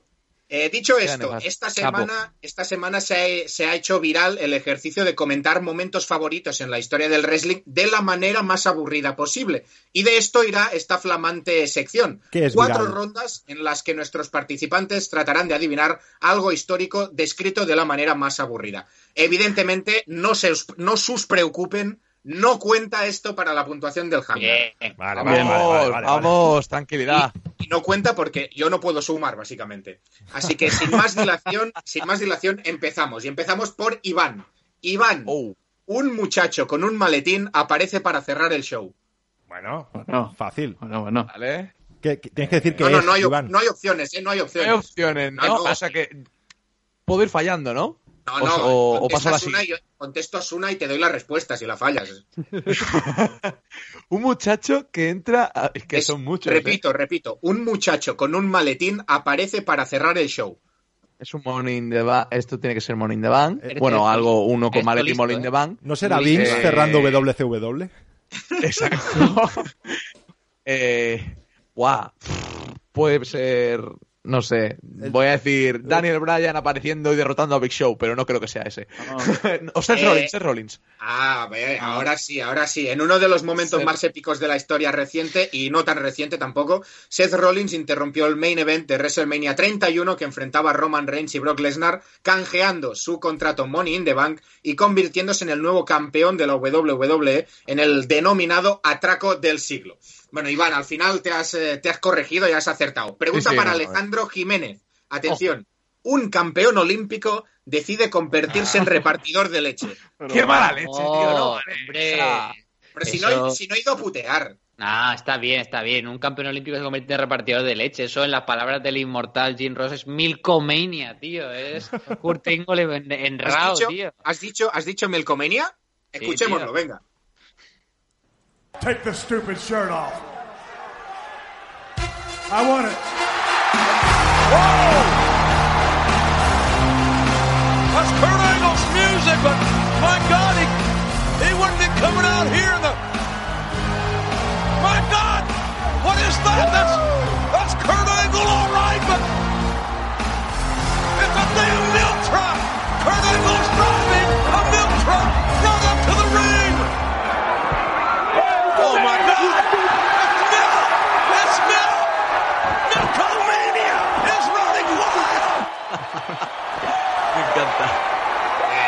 efectivamente, lo que decía Alejandro, ¿eh? 20 de agosto de 2001, The Alliance está en el ring celebrando a Stone Cold y Kurt Angle aparece para aguar la fiesta, aunque quizá aguar no sea el verbo adecuado, Lechar. ¿no? Tirar el, leche. El, el Olympic Gold Medalist pues roció al, al Alliance entera con leche en el momento de que Jim Ross denominó Milkomania. Oh. En fin, vamos contigo, Xavi, porque tu pregunta es: ¿un hombre muerto pierde un combate? Bueno, pu- pueden ser varias veces, pero supongo que será WrestleMania 30, Undertaker, Brock Lesnar. Efectivamente, WrestleMania 30, Undertaker que llegaba con 21 a 0 en el magno evento de la WWE, pues Lesnar se alzó con el triunfo, dejó al Taker sin invicto y al público completamente en silencio. ¿Ves? Este es el funcionamiento de la sección que me gusta y no Iván Beas pasándose tres minutos para pensar. En fin, Alejandro Gómez, pregunta para ti. Un hombre se sienta en la rampa a hablar de la vida. La, la Paco. Cien Punk, ¿no? Correcto. 26 de junio de 2011, Monday Night Raw, CM Punk se convierte en estrella, en incuestionable. John Cena, convaleciente tras pasar por una mesa. El, eh, CM Punk hizo su famosísima pipe bomb con ataques al propio Cena, Vince McMahon y un saludo a Colt Cabana. Probablemente una de las mejores eh, promos de la historia del wrestling. Xavi, ¿qué quieres decir? No, que digo que en el chat están diciendo dónde está el puterío, dice Juanjo Bayón, y Santiago Mocharela dice que es Titus O'Neill, pero sale mal.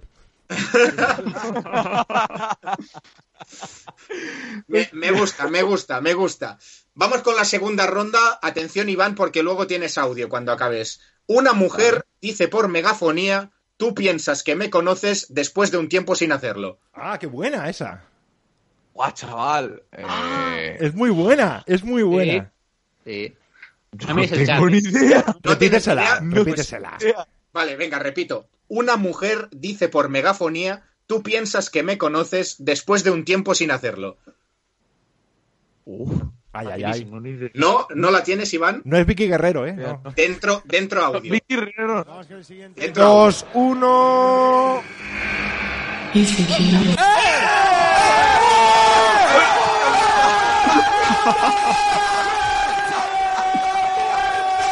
Muy buena esa. Evidentemente estamos eh, hablando Vaya del falta de, Royal Rumble. de, de mojabragas que somos.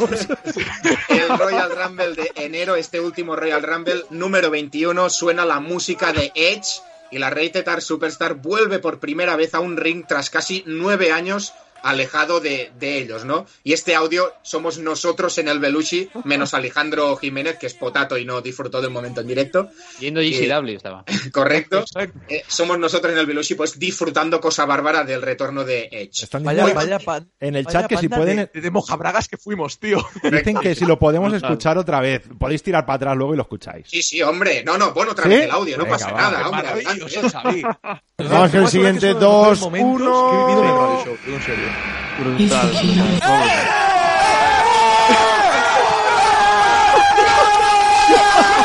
Vaya banda de.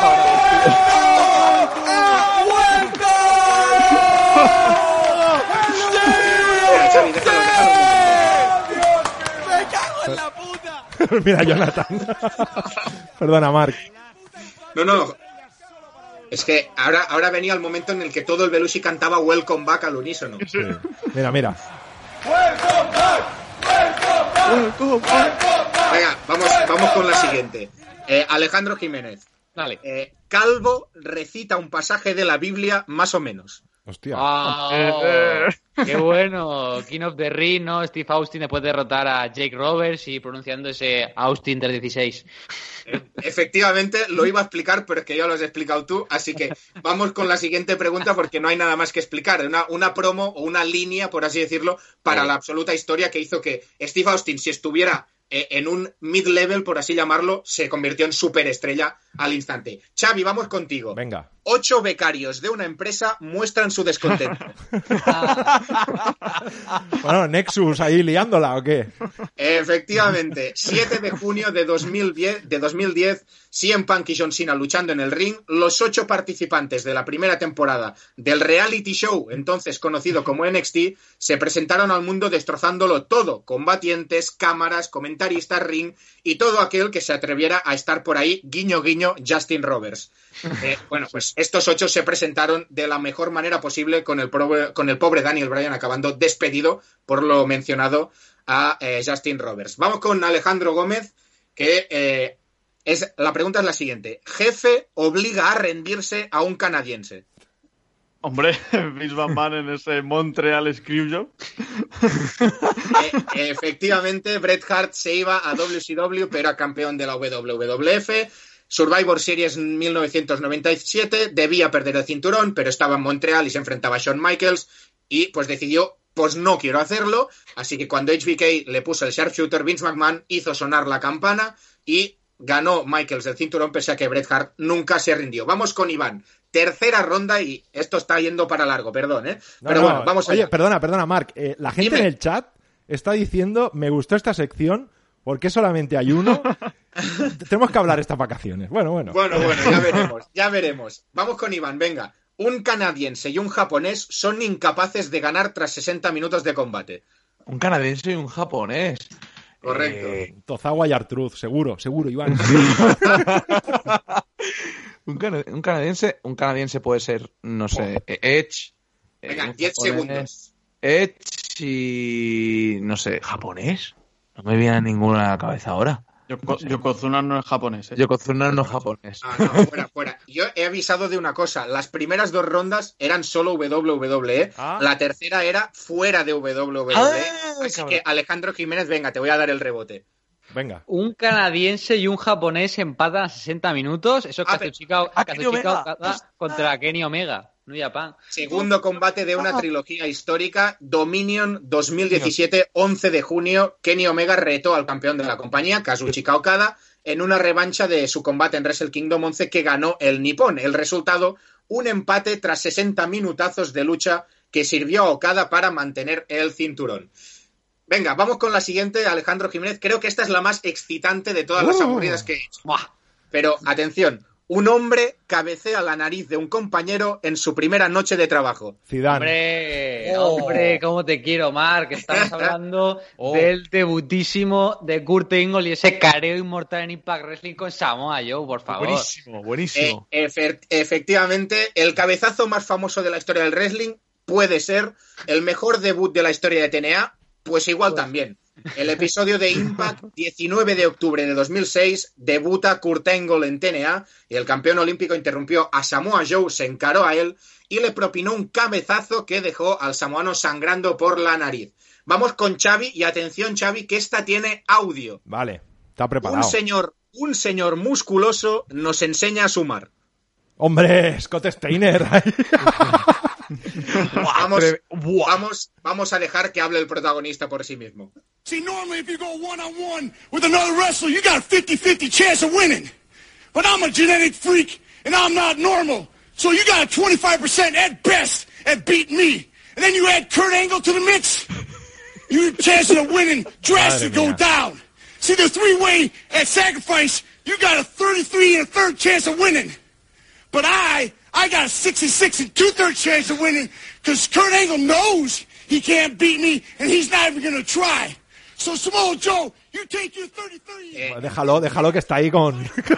No, no, Todavía todavía está con a día de hoy, cuenta la leyenda que a día de hoy todavía está sumando y recordemos que la promo acaba The numbers don't lie and they spell disaster for you at sacrifice.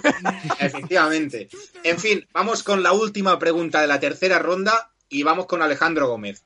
Hombre con muchos hermanos resulta ser un outsider. Hostia.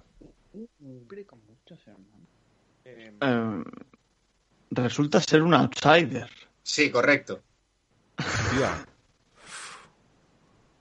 Está difícil. Oh, ¿Tú te la sabes, Ale, Alejandro, o no? Estoy pensando, ¿eh? Qué difícil. Voy a, voy a repetir, voy a repetir. Hombre con muchos hermanos Ah. resulta ser un outsider. ¡Oh! Ah, eh, ah, ah, ah, yo lo ah, sé, yo ah. lo sé, yo lo sé. Vale, vale, sé. vale, vale, vale, vale.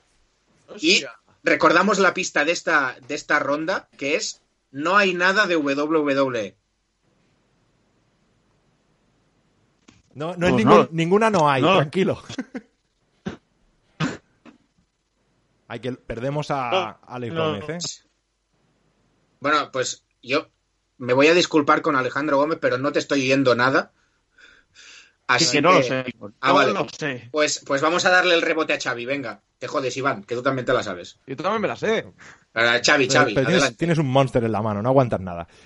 Eh, Hulk Hogan, que tiene muchos brothers en, llegando con la NWO. Efectivamente, la compañía es Oh. WCW, el evento Bash at the Beach 1996, 7 de julio. Aquel 7 de julio será recordado por todos como el Heel Turn de Hulk Hogan y la formación de la New World Organization, porque Hulk Hogan, gran promo que es, bocheó el nombre. Todo sucedió cuando el Hulkster apareció para, a priori, ayudar a Randy Savage, pero acabó con el Macho Man recibiendo tres leg drops y Hulk Hogan uniéndose a Scott Hall y a Kevin Nash, que eh, eran un tag team en WCW nombrado los Outsiders. En fin, vamos con la cuarta y última ronda y esta es una ronda especial porque eh, durante la semana a cada uno de los integrantes del programa de hoy les he preguntado su momento favorito del wrestling. Así que obviamente no van a responder a su momento favorito, pero el rebote va a ir para ellos si el titular, por así decirlo, la falla. Hostia, si lo, Así que si lo sé, te digo una locura súper rara, tío. pregunta, pregunta para Iván Vale. y rebote para Xavi. Vale. Uh, O sea, no de Dos. Xavi. Dos señores mayores se encierran durante 30 minutos en una celda para cerrar una etapa que realmente no han cerrado. Ah, fácil. Fácil. Triple H Undertaker. No. A ver, sí. Eh, 30 minutos. Rick Flair y Hogan, Rick Flair y Hogan. Seguro, Iván, seguro, seguro. No sé, a ver. mm, mm, Bueno, voy, a decir, Triple H, voy a decir Triple H Undertaker, eh, Hell in a Cell. Gra- eh, gracias, gracias.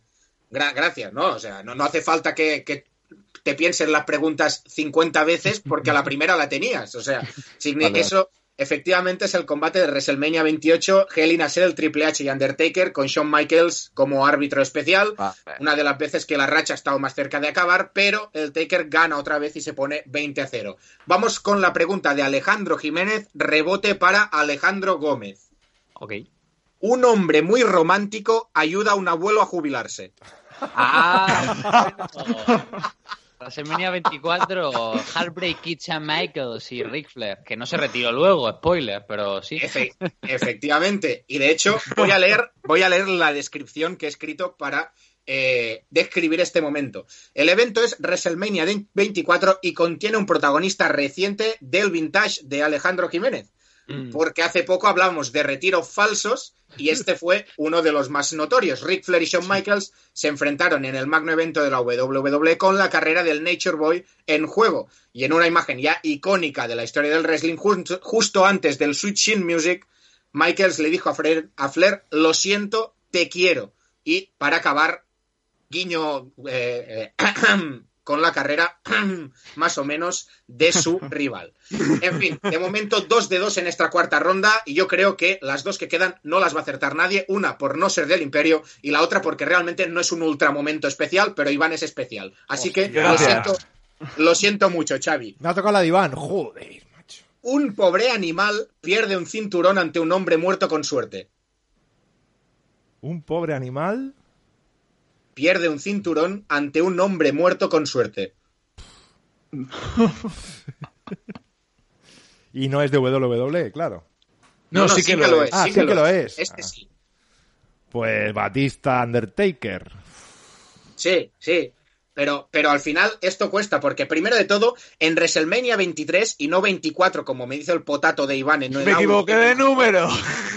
Undertaker retó a Batista por el World Heavyweight Championship tras haber ganado el Royal Rumble de 2017. Como ya sabemos, la racha con teoría continuaría hasta el 21 a 0 con la victoria del Deadman ante un Animal que supuso eso el 15 a 0. Y vamos ya con la última, y aquí obviamente nos disculpamos con Alejandro Gómez porque no la vas a acertar ni aunque te estés 45 horas. Venga, Pero va. bueno, ya sabemos cómo es Alejandro Jiménez, así que vamos con la pregunta. Hombre con nombre de crimen grave llega tarde a un combate con sus amigos. A ver, ¿será, será Homicide, supongo? Correcto. Yo que sé contra quién, no sé, pero... pero a saber, a Navajeros, navajeros. Lo voy a mira, vamos a hacer una cosa. buena, lo voy a intentar buena, explicar. Lo voy a intentar explicar y si la cago, que Alex Jiménez me haga el tag. Vale. Estamos en el 15 de julio de 2006, show de Death Before Dishonor, Ajá. y en, ple- en plena storyline de Ring of Honor contra los invasores de Combat Zone Wrestling, Sí. 5 contra 5, Cage of Death Match, la compañía extrema acaricia la victoria tras una traición de Brian Danielson a Samoa Joe, y por sorpresa pasa lo siguiente. Dentro, audio, por favor.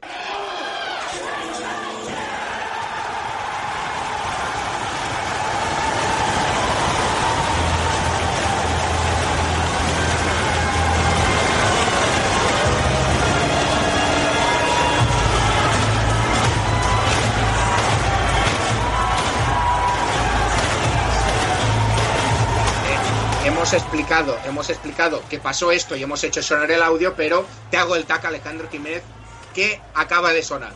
Ah, o sea, eso siempre es espectacular. O sea, quiero decir, quien escuche ese pop y no se ponga la piel de gallina no es humano, quiero decir. O sea, estamos hablando de la mejor storyline de la escena independiente, la mejor storyline de invasión que, que se ha hecho a nivel general. Y bueno, Rhino Fondo siempre intentaba convencer a Homicide de que se pusiera de su lado en la batalla contra ZW y Homicide siempre se mantenía, neutro. Entonces estaba Rhino Fondo contra ZW, 5 contra 4, eh, ZW estaba teniendo una paliza y al final por tensiones entre compañeros Giro y Eddie Kingston empiezan a discutir y cuando la gente está pidiendo a Homicide a Homicide se apagan las luces, suena la intro de Kill Bill que es como empezaba su canción y ahí la gente ya despilote total, o sea, el popazo que suena apoteósico y efectivamente Homicide le da la victoria a Ring of Honor y derrotan a ZW. Pues eh, gracias Alejandro Jiménez por esta explicación. Lo siento mucho, Alex Gómez, pero te ha tocado.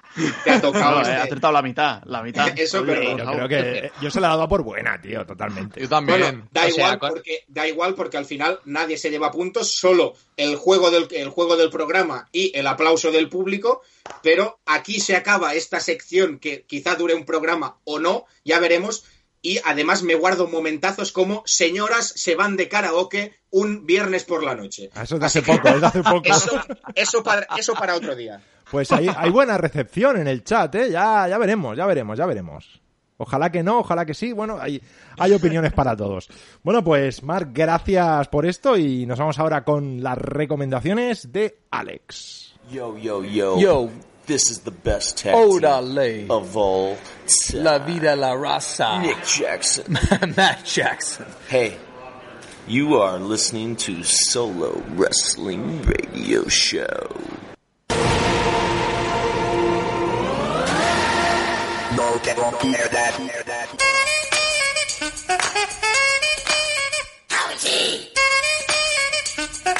Uno, dos, tres, cuatro. Bueno, pues cuéntanos, Alex, qué es lo que no nos podemos perder. Pues lo que no os podéis perder esta semana, pues no es ni un show concreto, ni un combate concreto, ni una empresa concreta. Y es que estábamos comentando ¿no? este anuncio que íbamos a dar hoy en Solo Wrestling Radio Show. Así que lo que no os podéis perder estos días es lo que vamos a comentar ahora. Y yo creo que por mucho que me guste, no te lo pierdas, necesitamos una música más acorde a la situación, Xavi.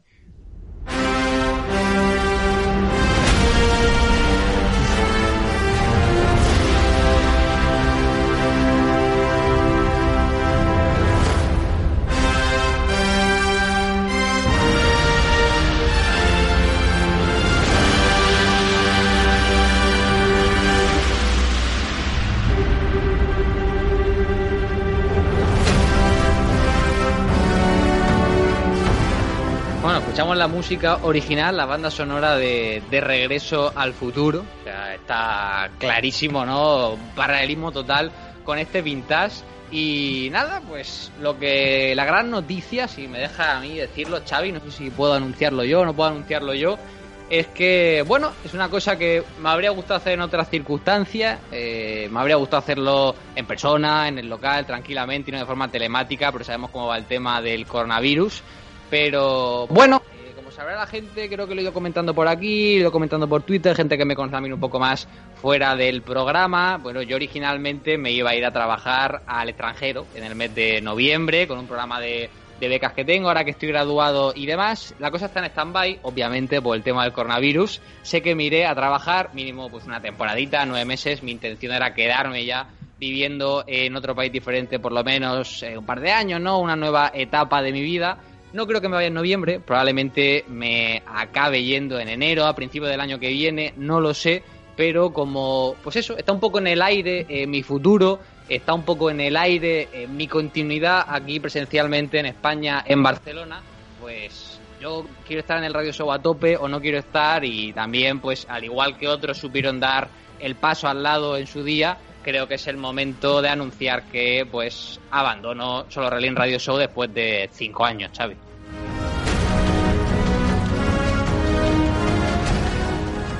Bueno, yo, Alex, eh, me quedo, me quedé muerto cuando, cuando me lo dijiste y, y no tengo otra cosa que, que gracias que darte y de verdad que, aunque suene atópico, desearte la mayor de la suerte en tus futuros proyectos. ¿Qué coño? Que te vayan fatal y tengas que volver aquí. Eso es lo que ¡Que den por culo!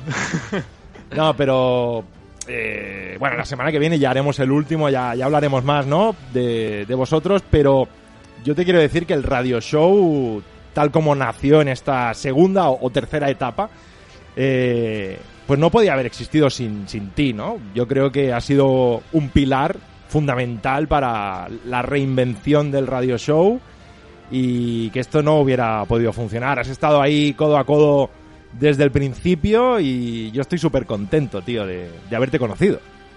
Bueno, yo desde que me acogiste aquella noche en tu casa para ver Night of Champions de madrugada y presenciar lado de Sebas cómo se retiraba Steam, pues no ha llovido este entonces. Y, bueno, sí, es un proyecto, el de Radio Show que cogimos con Mimo, que Sebas nos cedió y que quisimos pues darle una vuelta de tuerca, ¿no? hacerlo un poco más radiofónico, hacerlo un poco diferente y creo que la acogida del público ha sido buena, hemos ido teniendo varios colaboradores, varios formatos distintos, el programa seguirá obviamente y es eso, quizá obviamente la semana que viene voy a estar, y en el programa me podré pasar hasta que eventualmente pues eh, me vaya al extranjero, podré estar pasándome todavía por algunos programas la temporada que viene como invitado, ¿no? Como hace Sebas a veces para codearme un poco con la gente. Part-timer, tío, part-timer. y, y ver qué tal está el rebaño hasta que sepa una fecha clara, ¿no? Sepa también un poco eh, cómo va a ser mi futuro ya no laboral, sino a nivel personal en mi vida, pero ya digo, como tengo esta intermitencia, pues prefería eh, dar un paso al lado, prefería pues, dejar el programa y que ya la temporada que viene tenga una estructura diferente sin mí, que no tenga todo este peso con las secciones, que vosotros, pues al igual que hice yo cuando llegué, ¿no? le deis la vuelta necesaria, hagáis todo como queráis hacerlo y obviamente que seguiré escuchándolo, seguiré apoyando, es una parte muy importante, no, no solo a nivel profesional, a nivel personal sobre todo, y contables, cenas, comidas, reuniones y una cantidad ingente de horas gastadas, que lo dice siempre Xavi, no es un atópico, pero que lo hacemos a fin de cuentas por la gente, por pasar un buen rato, lo hacemos sin ningún tipo de retribución económica, que me lo he pasado genial y, y bueno, que me voy yo, pero como siempre se dice, nadie es imprescindible y el radio show seguirá adelante y estoy convencido de que mucho mejor. Aquí en el chat, pues bueno, la gente se preocupa bastante, sobre todo por a quién vamos a hatear, ¿no? Ahora que, que no estarás tú. bueno, pero en general te dicen comprensible, además no está cerrado para volver a algún programa. Preguntan si en el Patreon seguirás y los demás podcasts.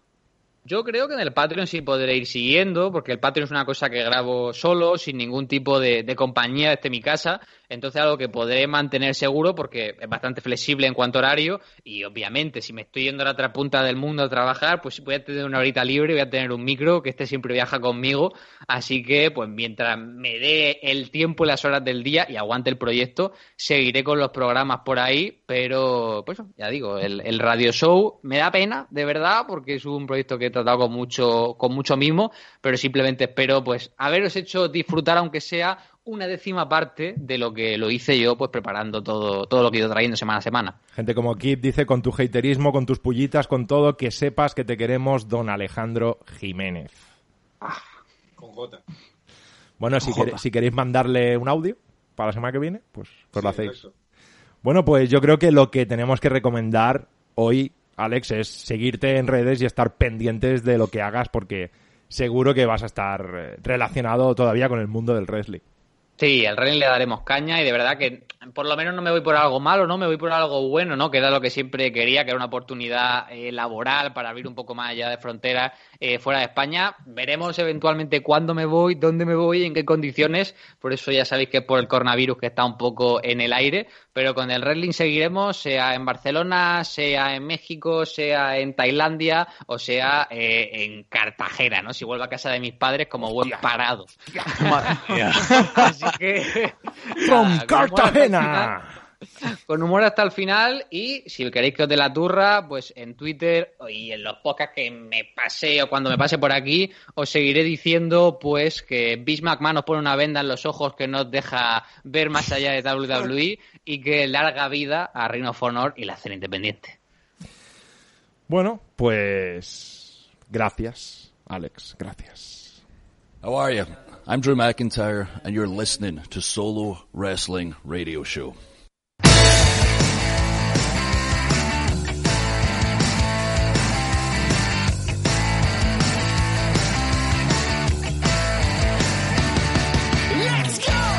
Pues hasta aquí la edición 270 de Solo Wrestling Radio Show, la penúltima de la temporada donde hemos sabido la marcha de Alex Jiménez. Pero bueno, esto, esto seguirá adelante por lo menos la semana que viene. Recordad, mandadnos audios para despedirnos.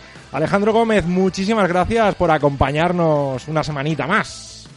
Gracias a vosotros, todavía me estoy secando las lágrimas. Eh, yo, yo también echaré de menos a Alejandro Jiménez, la verdad. Así que, que bueno, que muchas gracias por invitarme y como siempre aquí estaremos, siempre que lo necesitéis. Bueno, recordad que podéis escuchar también a Alejandro Gómez en El Último Hombre en Pie. Este podcast va No. bien, ¿no? La cosa o qué?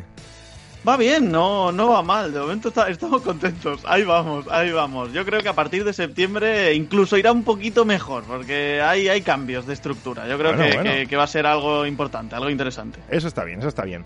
Bueno, Marc Andrés, muchísimas gracias y felicidades por la sección, que creo que ha, ha gustado. Hombre, ¿cómo no va a gustar si tiene la mente privilegiada que soy? Bueno, en fin, da igual. Eh, iba a decir, iba a decir eh, una cosa que recordé, que todo el mundo recuerde que esto es wrestling y que al final, pues, que, que Alejandro Jiménez se puede convertir perfectamente en Terry Funk, o sea, que, que no os preocupéis, que, que dice que se retira pero que vuelve, que no, no pasa nada. Y dicho esto, si algún día eh, yo os caigo mal, eh, el hate se lo dedicáis a Alejandro Jiménez porque pequeña, pequeño inciso, pequeña mm, pequeña información que fuera de, fuera de micros, sin Alejandro Jiménez, Marc Andrés no estaría ni en la órbita ni en los pay-per-views de solo wrestling. Así que toda mi aportación se la debéis a Alejandro Jiménez. Así que, evidentemente, para mí ha sido un placer conocer a este chaval que el abril de 2019 me cambió la putísima vida, literal. Dicho esto, un placer estar con vosotros otra semana más y eh, la semana que viene más y mejor para cerrar la temporada. Bueno, Alex podría ser un Terry fan, pero lo que seguro que no será es un Shawn Michaels y si vuelve estará en plena forma, ¿eh? Ojalá.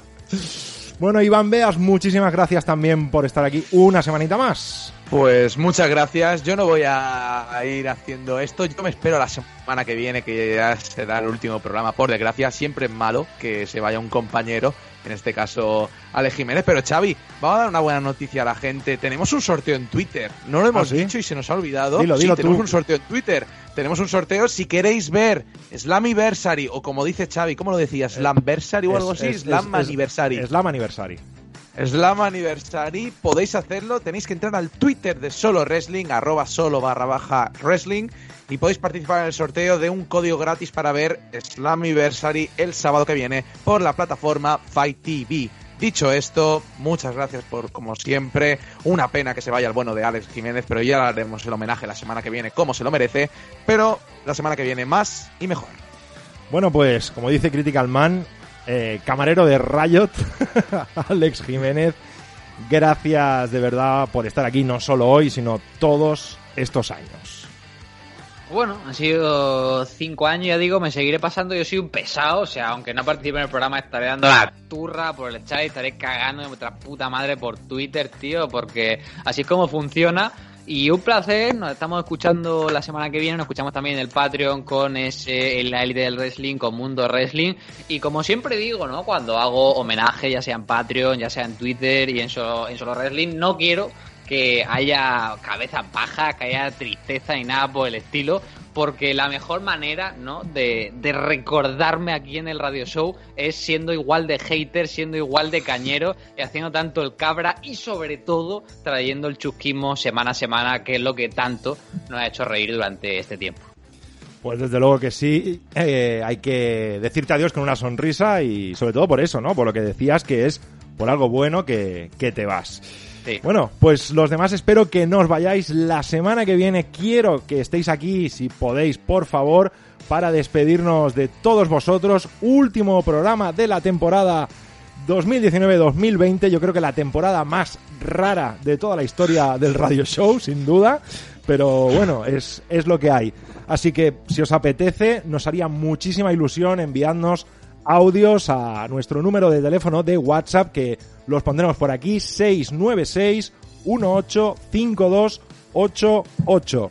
Y lo dicho, gracias por estar aquí y nos escuchamos la semana que viene aquí en Solo Wrestling Radio Show.